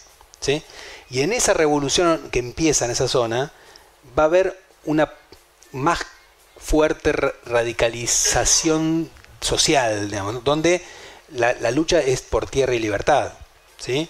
Es decir, eh, no es solamente. En Buenos Aires es mucho más. Eh, es mucho menos claramente impugnatoria del orden social, ¿no? en, la banda oriental viene con, esta exigencia de, no, no, no tanto de repartir la tierra, que también la va a tener, como de garantizar los derechos, los usos consuetudinarios de los recursos. ¿sí? Los pastos son de todos, el agua de todos, ¿sí? Eh, y hay que mantener la tradición, porque eso es lo que dice la tradición y es justo. Entonces hay una violación de derechos. ¿sí? Eso se va a politizar y también se va a volver fuertemente anti-española esa revolución, que es la misma y es otra, ¿no? porque digo, tiene cosas en común y a la vez tiene sus propias características. Y va a llevar a otra manera de movilización, si queremos, que es la lucha, como se decía en la época, en montón, o sea, la montonera, ¿no? Las organizaciones que van a atacar de manera digamos, sin seguir los métodos de guerra tradicionales a los enemigos, ¿sí? Ahora, las montoneras, y esto es interesante, porque esto vale tanto para ese momento como para la montonera del Chacho muchas décadas después en La Rioja, es decir, lo que han estudiado los, los que estudian montoneras, si, si, si, tomamos a la montonera como una forma de movilización, que es, más complicado, pero también vale, ¿sí? Es que no son puramente inorgánicas y la barbarie del campo en armas, son eh, las montoneras tienen un, orden interno, que es el orden de la milicia. Todos los montoneros habían sido milicianos antes. Todo el mundo fue miliciano en algún momento. Ser varón y ser miliciano, sinónimo. ¿sí? Con lo cual tienen algún tipo de, manejo de armas, no el servicio militar, que es lo que va a reemplazar a la milicia en el siglo XX, sino donde sí el ejército controla todo, sino que es este uso tradicional de armarse en defensa del pago o de la ciudad. ¿sí? Pero lo que tienen sobre todo es eh, eh, esta jerarquía interna, quién es el capitán, quién manda, ¿no? Entonces, la montonera sería una milicia actuando como una milicia sin ser una milicia legal, por decirlo, ¿se entiende, no? De algún modo. Pero esta, esta lucha en montón, que fascinó tanto a sus enemigos, no es algo completamente espontáneo, la tierra en armas, ¿sí? Es la tierra en armas, pero siguiendo canales conocidos de participación. ¿Sí? Lo cierto es que va a dar lugar el artiguismo a una alianza, hoy diríamos una alianza policlasista, pero donde el componente popular es muy fuerte y va a serlo cada vez más a lo largo del tiempo. ¿no? Lo que Artigas llama los infelices. Y por eso, eh, bueno, es fascinante, eh, no sé si vieron, esto está, todo en internet hoy, ¿no? Eh, pongan en internet los naipes que se hacen en Concepción del Uruguay naipes artiguistas en 1816. Naipes artiguistas, ¿eh? que son cartas de truco con las consignas, ¿no? que son tipo... Eh, es interesante porque mientras en Buenos Aires decían en unión y libertad, los artiguistas dicen en libertad y unión. Que no es lo mismo, ¿no? O sea, cambia el orden de los factores. Este, y, bueno, dice, el oriental no, no admite tiranos, es muy lindo. La cuestión es que el, de, hecho, esta experiencia que va a dar lugar a, una impugnación del centralismo bonaerense, como ustedes saben, ¿no? y eh, a la proposición de una confederación en contra de Buenos Aires, tiene dos cosas muy interesantes en el marco de todo el continente, que es una es que los artiguistas van a proponer que cualquier, ¿vieron esto de retroversión de la soberanía? Que cualquier pueblito pueda ser soberano. No una provincia, sino Mandisoví, que no existe más. Está en Entre Ríos. ¿sí? Mandisoví puede ser soberano. ¿Por qué? Porque sí. ¿eh? ¿Cómo? La marca de roca. No quedó nada más. Es por federación, ¿no? Por ahí que no existía. Eh, Yapeyú puede ser soberano. Porque sí. Porque tiene derecho a eso. Entonces, llevan la idea esta de retroversión soberanía al mínimo posible. ¿sí? Al pueblito. Y por otra parte, va, a tener este, esta cuestión social que lleva a que en 1815, solo en territorio oriental, venga el reglamento de tierras en el cual Artigas empieza a dividir las tierras de, los enemigos, no, todas las tierras, insisto, no es la reforma agraria comunista del siglo XX. Es una, eh, se, se, divide la tierra de los enemigos, como decían en la época, de los malos europeos y peores americanos, que son los americanos que están con los europeos, se divide la tierra entre los infelices. ¿no? Eh, y ahí Artigas se mete en un gran brete, que es lo que le pasa muchas a los líderes populares, que es que él, porque hay que salir de la idea del líder popular como un iluminado que baja y abre los brazos y da cosas, no, sino que justamente él tiene que lidiar entre la élite de Montevideo que dice frena los cambios y sus seguidores que le dicen estás dando muy poco. Entonces hay unos trabajos muy interesantes que yo después les voy a pasar los nombres, ¿no? pero de la historiadora uruguaya Ana Frega, de la Universidad República de Montevideo, lo que muestra Frega es algo fascinante, que es cómo presionan los seguidores de Artigas Artigas. Hay, un, personaje que se llama Encarnación Benítez, Digo, acuérdense cuando hablé de Genaro Salomón en Buenos Aires, ¿no? ¿Quién es Encarnación Benítez? Es un pardo.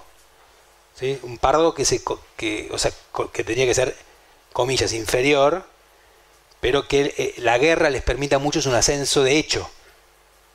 ¿Sí? Me corro un segundito para que se entienda esto. Cuando es la primera expedición revolucionaria al Alto Perú, 1810, la que dirige Castelli, ¿no? ¿Se acuerdan de esto? Castelli le escribe una carta a la Junta y le dice, hay un pardo que se destacó en el combate, ¿qué hacemos? ¿Sí? ¿Qué hacemos? O sea, dice, ¿le podemos decir don? Don era un signo de distinción, ¿no? En realidad no corresponde decirle un pardo don, pero este, eh, o sea, se lo merece, o sea, ¿qué hace? O sea, y ahora, Castelli es de lo más radical que existe en la revolución. Ahí muestra también la cautela de los revolucionarios rioplatenses. ¿Por qué? Porque saben, aún un Castelli o un Moreno, saben que hay que tener cuidado con el rebalse popular. O sea que hay que tratar de frenarlo un poco, ¿no? Artiga le pasa lo mismo, siendo el más radical de todos, si se quiere, ¿no? Es decir, tiene que lidiar con su propia clase, por decirlo de manera, en Montevideo, que le dice, hasta acá, y sus seguidores, este señor, Encarnación Benítez, Pardo, destacado en el combate, al que todos los, montevideanos dicen que es un, bueno, que es un sediento de sangre, bueno, lo que se le dice siempre a un personaje así, este, que además no los quiere nada, ¿no? que es analfabeto, que dicta las cartas, para no sabe escribir, eh, y que le dice, bueno, usted, pues, ¿qué pasa? Hay, un episodio en el cual Artiga, un ex enemigo de la revolución, vuelve a la causa artiguista y Artiga le devuelve su estancia. Entonces, Benítez le dice, pero ¿cómo? Nosotros, sí, nosotros le pusimos el pecho a las balas, dice, y usted le da la tierra a este, que no hizo nada, ¿no? Entonces, este, ahora, eh, dice, no es justo, ¿no? Nosotros dimos la vida, dimos todo, estamos hace años al caballo y usted, eh, ¿cómo le va a devolver a este señor, ¿no? Que es un enemigo declarado nuestro. Dice, usted se está arriesgando dice, a tener una revolución peor que la primera, que no pasó. Pero eso es cuando yo digo las expectativas que hay. La revolución no es solamente lo que ocurrió, sino que entre esto, esto, esto, que es un indicio, un indicio de que para algunos la, idea de justicia es otra, no es la misma que si no todos pelean por lo mismo. ¿Qué es lo difícil de esto? Que todos pelean por el mismo concepto, que es la patria. Pero patria, ¿qué, ¿qué, gritan antes de ir al combate? Viva la patria. Lo que alguien grita antes de ir a morir es muy significativo, ¿no? Porque nadie grita viva algo que no le importa si está dispuesto a ir a que le pegue un tiro, ¿no? Eh, entonces, efectivamente, el concepto de patria es muy importante, es el, gran aglutinador en ese momento. Ahora, ¿qué quiere decir patria? No quiere decir lo mismo para todos. No es lo mismo para Encarnación Benítez que para Nicolás Herrera, un millonario montevideano. ¿sí? Para ellos son dos cosas diferentes, ¿se entiende? Eso lo, lo, difícil es encontrar esos sentidos cuando la palabra es la misma. Eso es lo más difícil de esa época. Porque dice, ah, todos pelean por la patria, qué lindo, eran todos patriotas. Sí, pero ¿qué quiere decir eso? Efectivamente eran todos patriotas. Pero ¿qué quiere decir que pelean por la patria? ¿No? Lo mismo pasa si nos vamos a otros lugares, digamos. Me siguen, ¿no? O sea, Andresito Bacurarí, el proyecto eh, revolucionario guaraní, también es una movilización. Otra vez, en forma montonera, se nos aleja más de, esta foto, ¿no? Pero es, podemos considerarlo como parte de la movilización popular.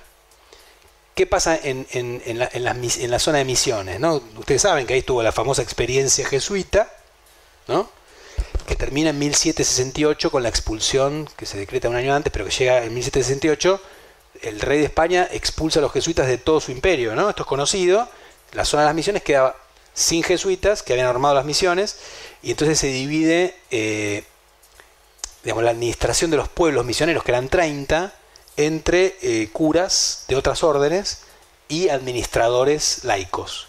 Hasta entonces esto había sido una sola función en los jesuitas y esto es, muy danino para el sistema. Es decir, el sistema de los pueblos se, básicamente empieza a haber gran, un proceso que sigue hasta hoy de emigración desde el norte del litoral al sur del litoral, donde hay salarios más altos, ¿no? Entre Ríos, Buenos Aires, sur de Santa Fe, son lugares donde las estancias necesitan brazos, ¿sí? Eh, banda oriental, entonces la gente se va y consigue salario más alto y se va a vivir ahí. Esa, migración del norte hacia el sur, de lo que le decían los paraguayos, pero básicamente son guaraníes, ¿sí? Eh, es algo que no, terminó nunca, ¿no? sigue, sigue existiendo. Bueno, entonces, eh, ahora qué pasa? Cuando, cuando empieza la revolución, estos 30 pueblos, la, clase que viene les voy a traer un mapa porque eh, hoy me lo olvidé, sinceramente. para que puedan graficar esto, pero si ponen en Google 30 pueblos guaraníes, les sale el mapita hermoso, que quedaron 15 en territorio actualmente argentino, 8 en territorio actualmente brasileño, 7 en territorio paraguayo. ¿sí? Entonces quedan divididos los pueblos. Lo que va a surgir dentro del artiguismo es un proyecto para reconstruir la unidad de la provincia jesuita, pero sin jesuitas, sin portugueses, sin paraguayos, sin porteños. Que es, y es el proyecto que va a asumir este líder indígena, que además no es un cacique, es un indio del común, que es muy respetado por tres razones. Sabe escribir, es un disperso, es decir, se fue de los pueblos y migró como la mayor parte de los guaraníes, y ahí conoció a Artigas, y es el ahijado de Artigas. Por eso le decían también Andrés Artigas. Pero su nombre es Guacurarí. ¿sí?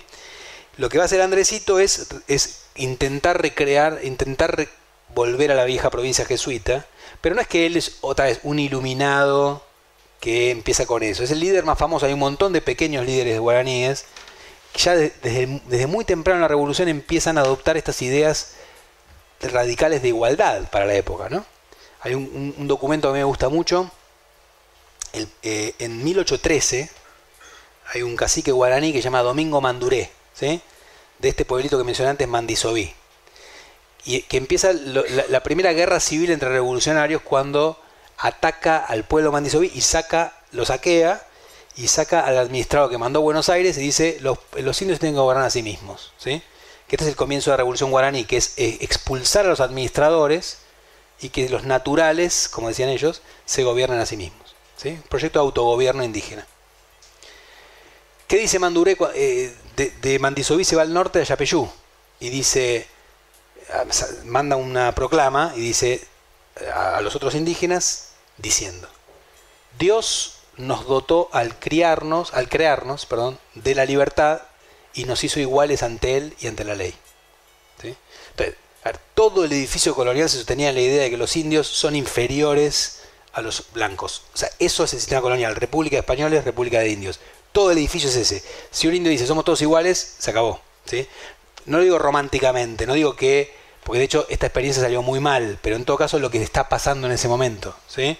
Entonces, Manduré es el primero, aparecen otros líderes, finalmente Andresito, eh, y terminan, digamos, en un, en un momento recrean bastante eh, la provincia que querían recrear, pero tanto la experiencia de Artigas en la banda oriental como la de Andresito en Misiones es destruida por una invasión de los portugueses, ¿no? que en 1816 eh, digamos, invaden ambos lugares exitosamente y toda esta experiencia fuertemente radical dentro de lo que llamó la Liga de los Pueblos Libres termina destruida después de unos años de lucha. Perdón. Y finalmente el otro caso que también eh, estoy simplificando al extremo, ¿no? O sea, obviamente. De politización popular en el territorio rioplatense es lo que pasa en Salta y en Jujuy, en lo que se llamó el sistema de Güemes, ¿no? que también ha sido muy estudiado por historiadores, sobre todo salteños, que es muy interesante porque ahí qué pasa.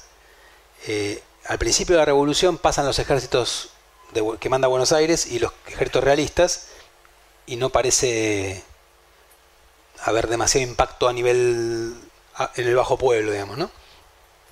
¿Se acuerdan, no? Digo, para recordar que pasa el ejército que manda Buenos Aires en 1810, ocupa Salta, Salta se proclama favorable a la revolución, pero hay fuertes grupos realistas, o sea, contrarrevolucionarios. En 1811, derrota en el Alto Perú del ejército de Castelli, vuelta para atrás, Salta cae en manos realistas, ¿sí? Hasta que Belgrano vuelve en 1813, batalla de Salta, lo saca, y, con y cuando se va al ejército contrarrevolucionario, se van los adherentes locales a él. ¿sí? Entonces, cuando en 1814, otra victoria realista, ¿no? Vilcapuje, Yohuma, vuelven a ocupar por segunda vez Salta, ¿sí? ¿qué pasa? No tienen apoyo local. ¿Qué pasa cuando un ejército no tiene apoyo? ¿De qué vive? Tiene dos opciones. Pagar por su comida algo muy prolijo que pasó solo en 1810, pero ya para 1812, 1811, 1813, los ejércitos les cuesta mucho tener fondos para poder financiarse. Entonces, ¿qué hacen? O la gente les da de, común acuerdo, como pasaba cuando apoyaban un ejército, o se lo roban. Entonces, en 1814, sin apoyos locales, las tropas eh, realistas, ¿qué hacen? salen al Valle del Lerma, que es el valle alrededor de Salta, a requisar ganado y cosechas. ¿Qué pasa ahí? Estallido. ¿sí? Empiezan pequeños productores, uno se llama Luis Burela, que es un pequeño productor, empieza a dirigir una partida, que empiezan que primero empiezan atacando y, se recuperan lo que le sacaron. Y después se empieza, eh, todo el Valle del Arma se levantan armas y de la frontera viene un, un líder, que es Martín Miguel de Güemes, un comandante que pertenecía a la élite salteña, pero como pasó con Artigas, no, es que ellos dicen, ahora nos rebelamos, primero empieza la rebelión, después vienen ellos. Güemes se convierte en el líder del levantamiento, pero otra vez, en un lugar de tensión permanente entre su propia clase y los sectores populares. ¿sí? Porque la, élite salteña va a odiar a Güemes a muerte, por lo, por, lo voy a explicar por qué. A la vez, muchos saben que es el único que puede evitar los desmanes que ellos creen que ocurrirían si él no estuviera. ¿Qué es lo que pasa? Que Güemes se pone al frente de estos grupos. Estos grupos son arrendatarios de tierras, paisanos, altoperuanos que emigraron, desertores del ejército, gente que viene a la frontera con el Chaco, un mundo muy heterogéneo, que va a adoptar una identidad que no existía en Salta hasta 1814, que es la palabra gaucho. Gaucho es de acá, ¿no? Del litoral. O sea, los gauchos salteños, también como los orientales, es una categoría política que surge con la revolución. No se hablaba de gaucho antes. También el Valle del Lerma había pasado algo muy parecido, no igual, digo, pero también había tensiones sociales muy fuertes antes de la revolución. Porque a diferencia de lo que pasa en la, región pampeana, donde la tierra era ilimitada, no, pasa lo mismo en el interior, ¿no? Entonces, el Valle del Lerma, eh, el, valle eh, claramente delimitado, en una zona muy próspera a fines del siglo XVIII, donde se producían mulas para vender en Potosí. Ahora, había grandes productores de mulas y pequeños productores de mulas. Y cada vez más pasaba que los grandes querían correr a los pequeños del, negocio y quedarse con esas tierras. Entonces, había mucha, también ha sido trabajado por la historiadora salteña Sara Mata, había muchos litigios judiciales en el periodo anterior a la revolución por este tema. Y lo mismo pasa, digamos, eso no llevó a la revolución, pero la revolución lo politiza, esa, esa tensión. ¿sí? Con lo cual, los que pelean con Güemes piden más cosas que solamente ser fieles a la patria. ¿sí? ¿Qué piden? Vamos terminando, digamos. Una, una de las cosas que piden es que no lo juzgue más la justicia, sino sus propios oficiales. Lo que llama el fuero militar. Y Güemes se los da. ¿Eso qué quiere decir? Hay varios casos, esto está muy trabajado también por Gustavo Paz, otro historiador que trabaja sobre Jujuy los gauchos suponen que eh, tiene que haber una igualdad de sacrificio. Entonces, el que no va a pelear tiene que dar algo a cambio. Entonces, eh, entran, por ejemplo, esto es un caso real que ahora se cumple el bicentenario, ¿no? esos bicentenarios olvidados. Entran a la estancia de Teodoro Sánchez de Bustamante, principio de 1816, que era un potentado jujeño, que fue después el diputado jujeño del Congreso de Tucumán. Entran a la estancia y se le llevan las vacas. Entonces viene, él a caballo y dice, oigan, me están robando. Y dice, no, no estamos robando. Esto es para la patria, o sea, nosotros estamos peleando, ¿usted qué está haciendo? Entonces se le llegan las vacas, él los denuncia a la justicia y ellos lo contradenuncian. Digo, eh, hay que tener ese contexto, diciéndole que los llamó ladrones, mentirosos, cuando en realidad lo que ellos están haciendo es luchando por la revolución, ¿no? Digo, 20 años antes, 20 años después, eh, esa situación no se puede dar, en Salta en particular, ¿sí? Entonces, eh, y en Jujuy lo que, lo que va a ocurrir es que, eh, además del fuero militar, ¿por qué les sirve el fuero militar? Porque una cosa es que te juzgue el cabildo, la justicia ordinaria, otra cosa es tu, oficial, que se legitima también eh, poco en, esa, en, esa relación cercana con el soldado, ¿no? con el gaucho, ni siquiera son, son milicias, ¿no? tampoco son estas montoneras de Güemes, no son ejército regular como se decía en la época. ¿sí? Entonces, la, eh, también hay una negociación permanente, con lo cual permite que esto que para la élite son saqueos de la propiedad se convierta en algo habitual. Y además, Güemes tiene que permitir a sus gauchos, los que son arrendatarios, que son la mayoría de tierra, que no paguen el alquiler mientras están en servicio. Y como ellos siempre dicen que están en servicio, es decir, porque aparte efectivamente en esa zona hay una invasión realista por año, hasta 1825, no se pagan más arriendos. Entonces, para la élite salteña y jujeña, que se vio con la guerra, perdió el mercado de Potosí, no puede vender eh, eh, sus mulas ni sus producciones, y a la vez los ejércitos se comen lo que hay, y a la vez no pueden cobrar alquiler, eh, la situación es de, ruina total. De hecho, toda esta región se ve absolutamente arruinada por la guerra, salvo Buenos Aires, el resto le va pésimo después, por causa de la guerra. Entonces, e, eso explica en parte el odio a Güemes, ¿no? El odio a Güemes de, la élite salteña, que de hecho incluso conspira para matarlo, ¿no? Eh, y a la vez, como, como, también en Jujuy en particular hay un componente indígena muy fuerte, también va a haber en, el, en, el, sistema de Güemes una impugnación racial, ¿no? Eh, uno de los gritos de, los gauchos era mueran los cariblancos, ¿no? que es, bueno, evidente su sentido.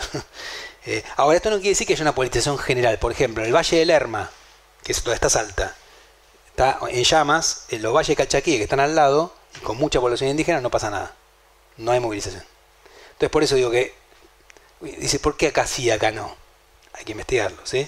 No quiere decir. Y en buena medida tiene que ver con las tensiones previas que mencioné antes. Con lo que parece muchas veces condicionar lo posterior es eh, sensaciones de injusticia, de indignación, etcétera, pero también lo, estudiar qué pasa, cómo, cómo se combina esta causa general con lo que pasa en cada lugar. Eso es lo que nos va explicando un poco qué es lo que ocurre. Entonces, si uno mira ese periodo en general, esa politización popular va, a dar lugar a cosas muy distintas. En el litoral va a seguir en pie. En el norte, las élites locales, Jujeña y Salteña, van a lograr cerrar ese proceso después de la muerte de Güemes y de unos años más, de a poco van a ir recuperando su hegemonía total y para la década de 1830 ya nada parece quedar de esa impugnación al orden tan fuerte de la década del 10. ¿Sí? Eh, tampoco entre los guaraníes por distintas razones, pero sí en la zona litoral donde va a seguir siendo una herramienta clave de la política. Ahora, aún en lugares que no habían tenido esos desafíos al orden tan fuertes, después de la década del 10 no va a haber ningún líder político exitoso que no, que no tenga algo de líder popular. Esa es una de las herencias de la revolución. Si los, líderes del siglo XIX, hasta 1880, digamos, que es decir, tienen que tener algún tipo de ascendencia, tienen que poder de alguna manera ser populares. Y ahí uno ve también el peso de, de, la, de, la, importancia popular a partir de la revolución, ¿no? de, esta movilización. Y si le faltan pruebas, la literatura. ¿no? Es decir, toda la literatura del siglo XIX tiene a los sectores populares como actores centrales. Toda la, fundación de, nuestra ensayística y nuestra literatura está marcada fuertemente por eso no solo los libros de los primeros historiadores reconocidos como tales, no sé, Bartolomé Mitre o Vicente Fiel López, la historia de la República Argentina de López, la historia de Belgrano de, de, mm, Mitre, son textos donde el, actor popular es central, cosa que historiadores posteriores no, no, siguen, ¿sí? Son textos de 1870, ¿no? de 1860, es decir, que están todavía en ese clima. Ni hablar de los, todos los textos fundacionales, Facundo de Sarmiento, bueno, el peso de lo popular para estigmatizarlo como barbarie es clave. El primer cuento, El Matadero, protagonismo de, de populares. ¿sí? Primera novela, Amalia, 1841. Los malos, ¿quiénes son? Estos plebeyos que salen a matar antirrocistas. ¿sí? Em, bueno, ni hablar de la gauchesca. El poema nacional, José Hernández. ¿sí? Una excursión indios ranqueles, los indígenas. Es decir, todos estos textos clave que hoy son los consideramos los parámetros de nuestro origen, digamos, literario, ensayístico, etcétera, tienen muestran lo que para los, los contemporáneos de la élite era Juan Moreira, ¿no? es decir, era clave, que era la presencia de lo popular, las multitudes argentinas de Ramos Mejía en 1899, ¿no? O sea, hasta ahí, después del siglo XX esto cambia mucho, pero el peso, digamos, que yo estoy contando con otro tipo de documentos también se ve en cómo lo, digamos, en que algunos para estigmatizarlo, otros para celebrarlo, otros para controlarlo, etcétera, para los contemporáneos las élites, esta movilización popular era una de las claves de esa vida política que surge en 1810 y que a partir de entonces los grupos dominantes van a intentar controlar. Bueno, hoy dejamos acá, si les parece. ¿Qué les? Estamos bien. ¿Preguntas? ¿Dudas? ¿Insultos? ¿Estamos bien? Bueno, entonces nos vemos en dos semanas para ver la, la segunda. Gracias.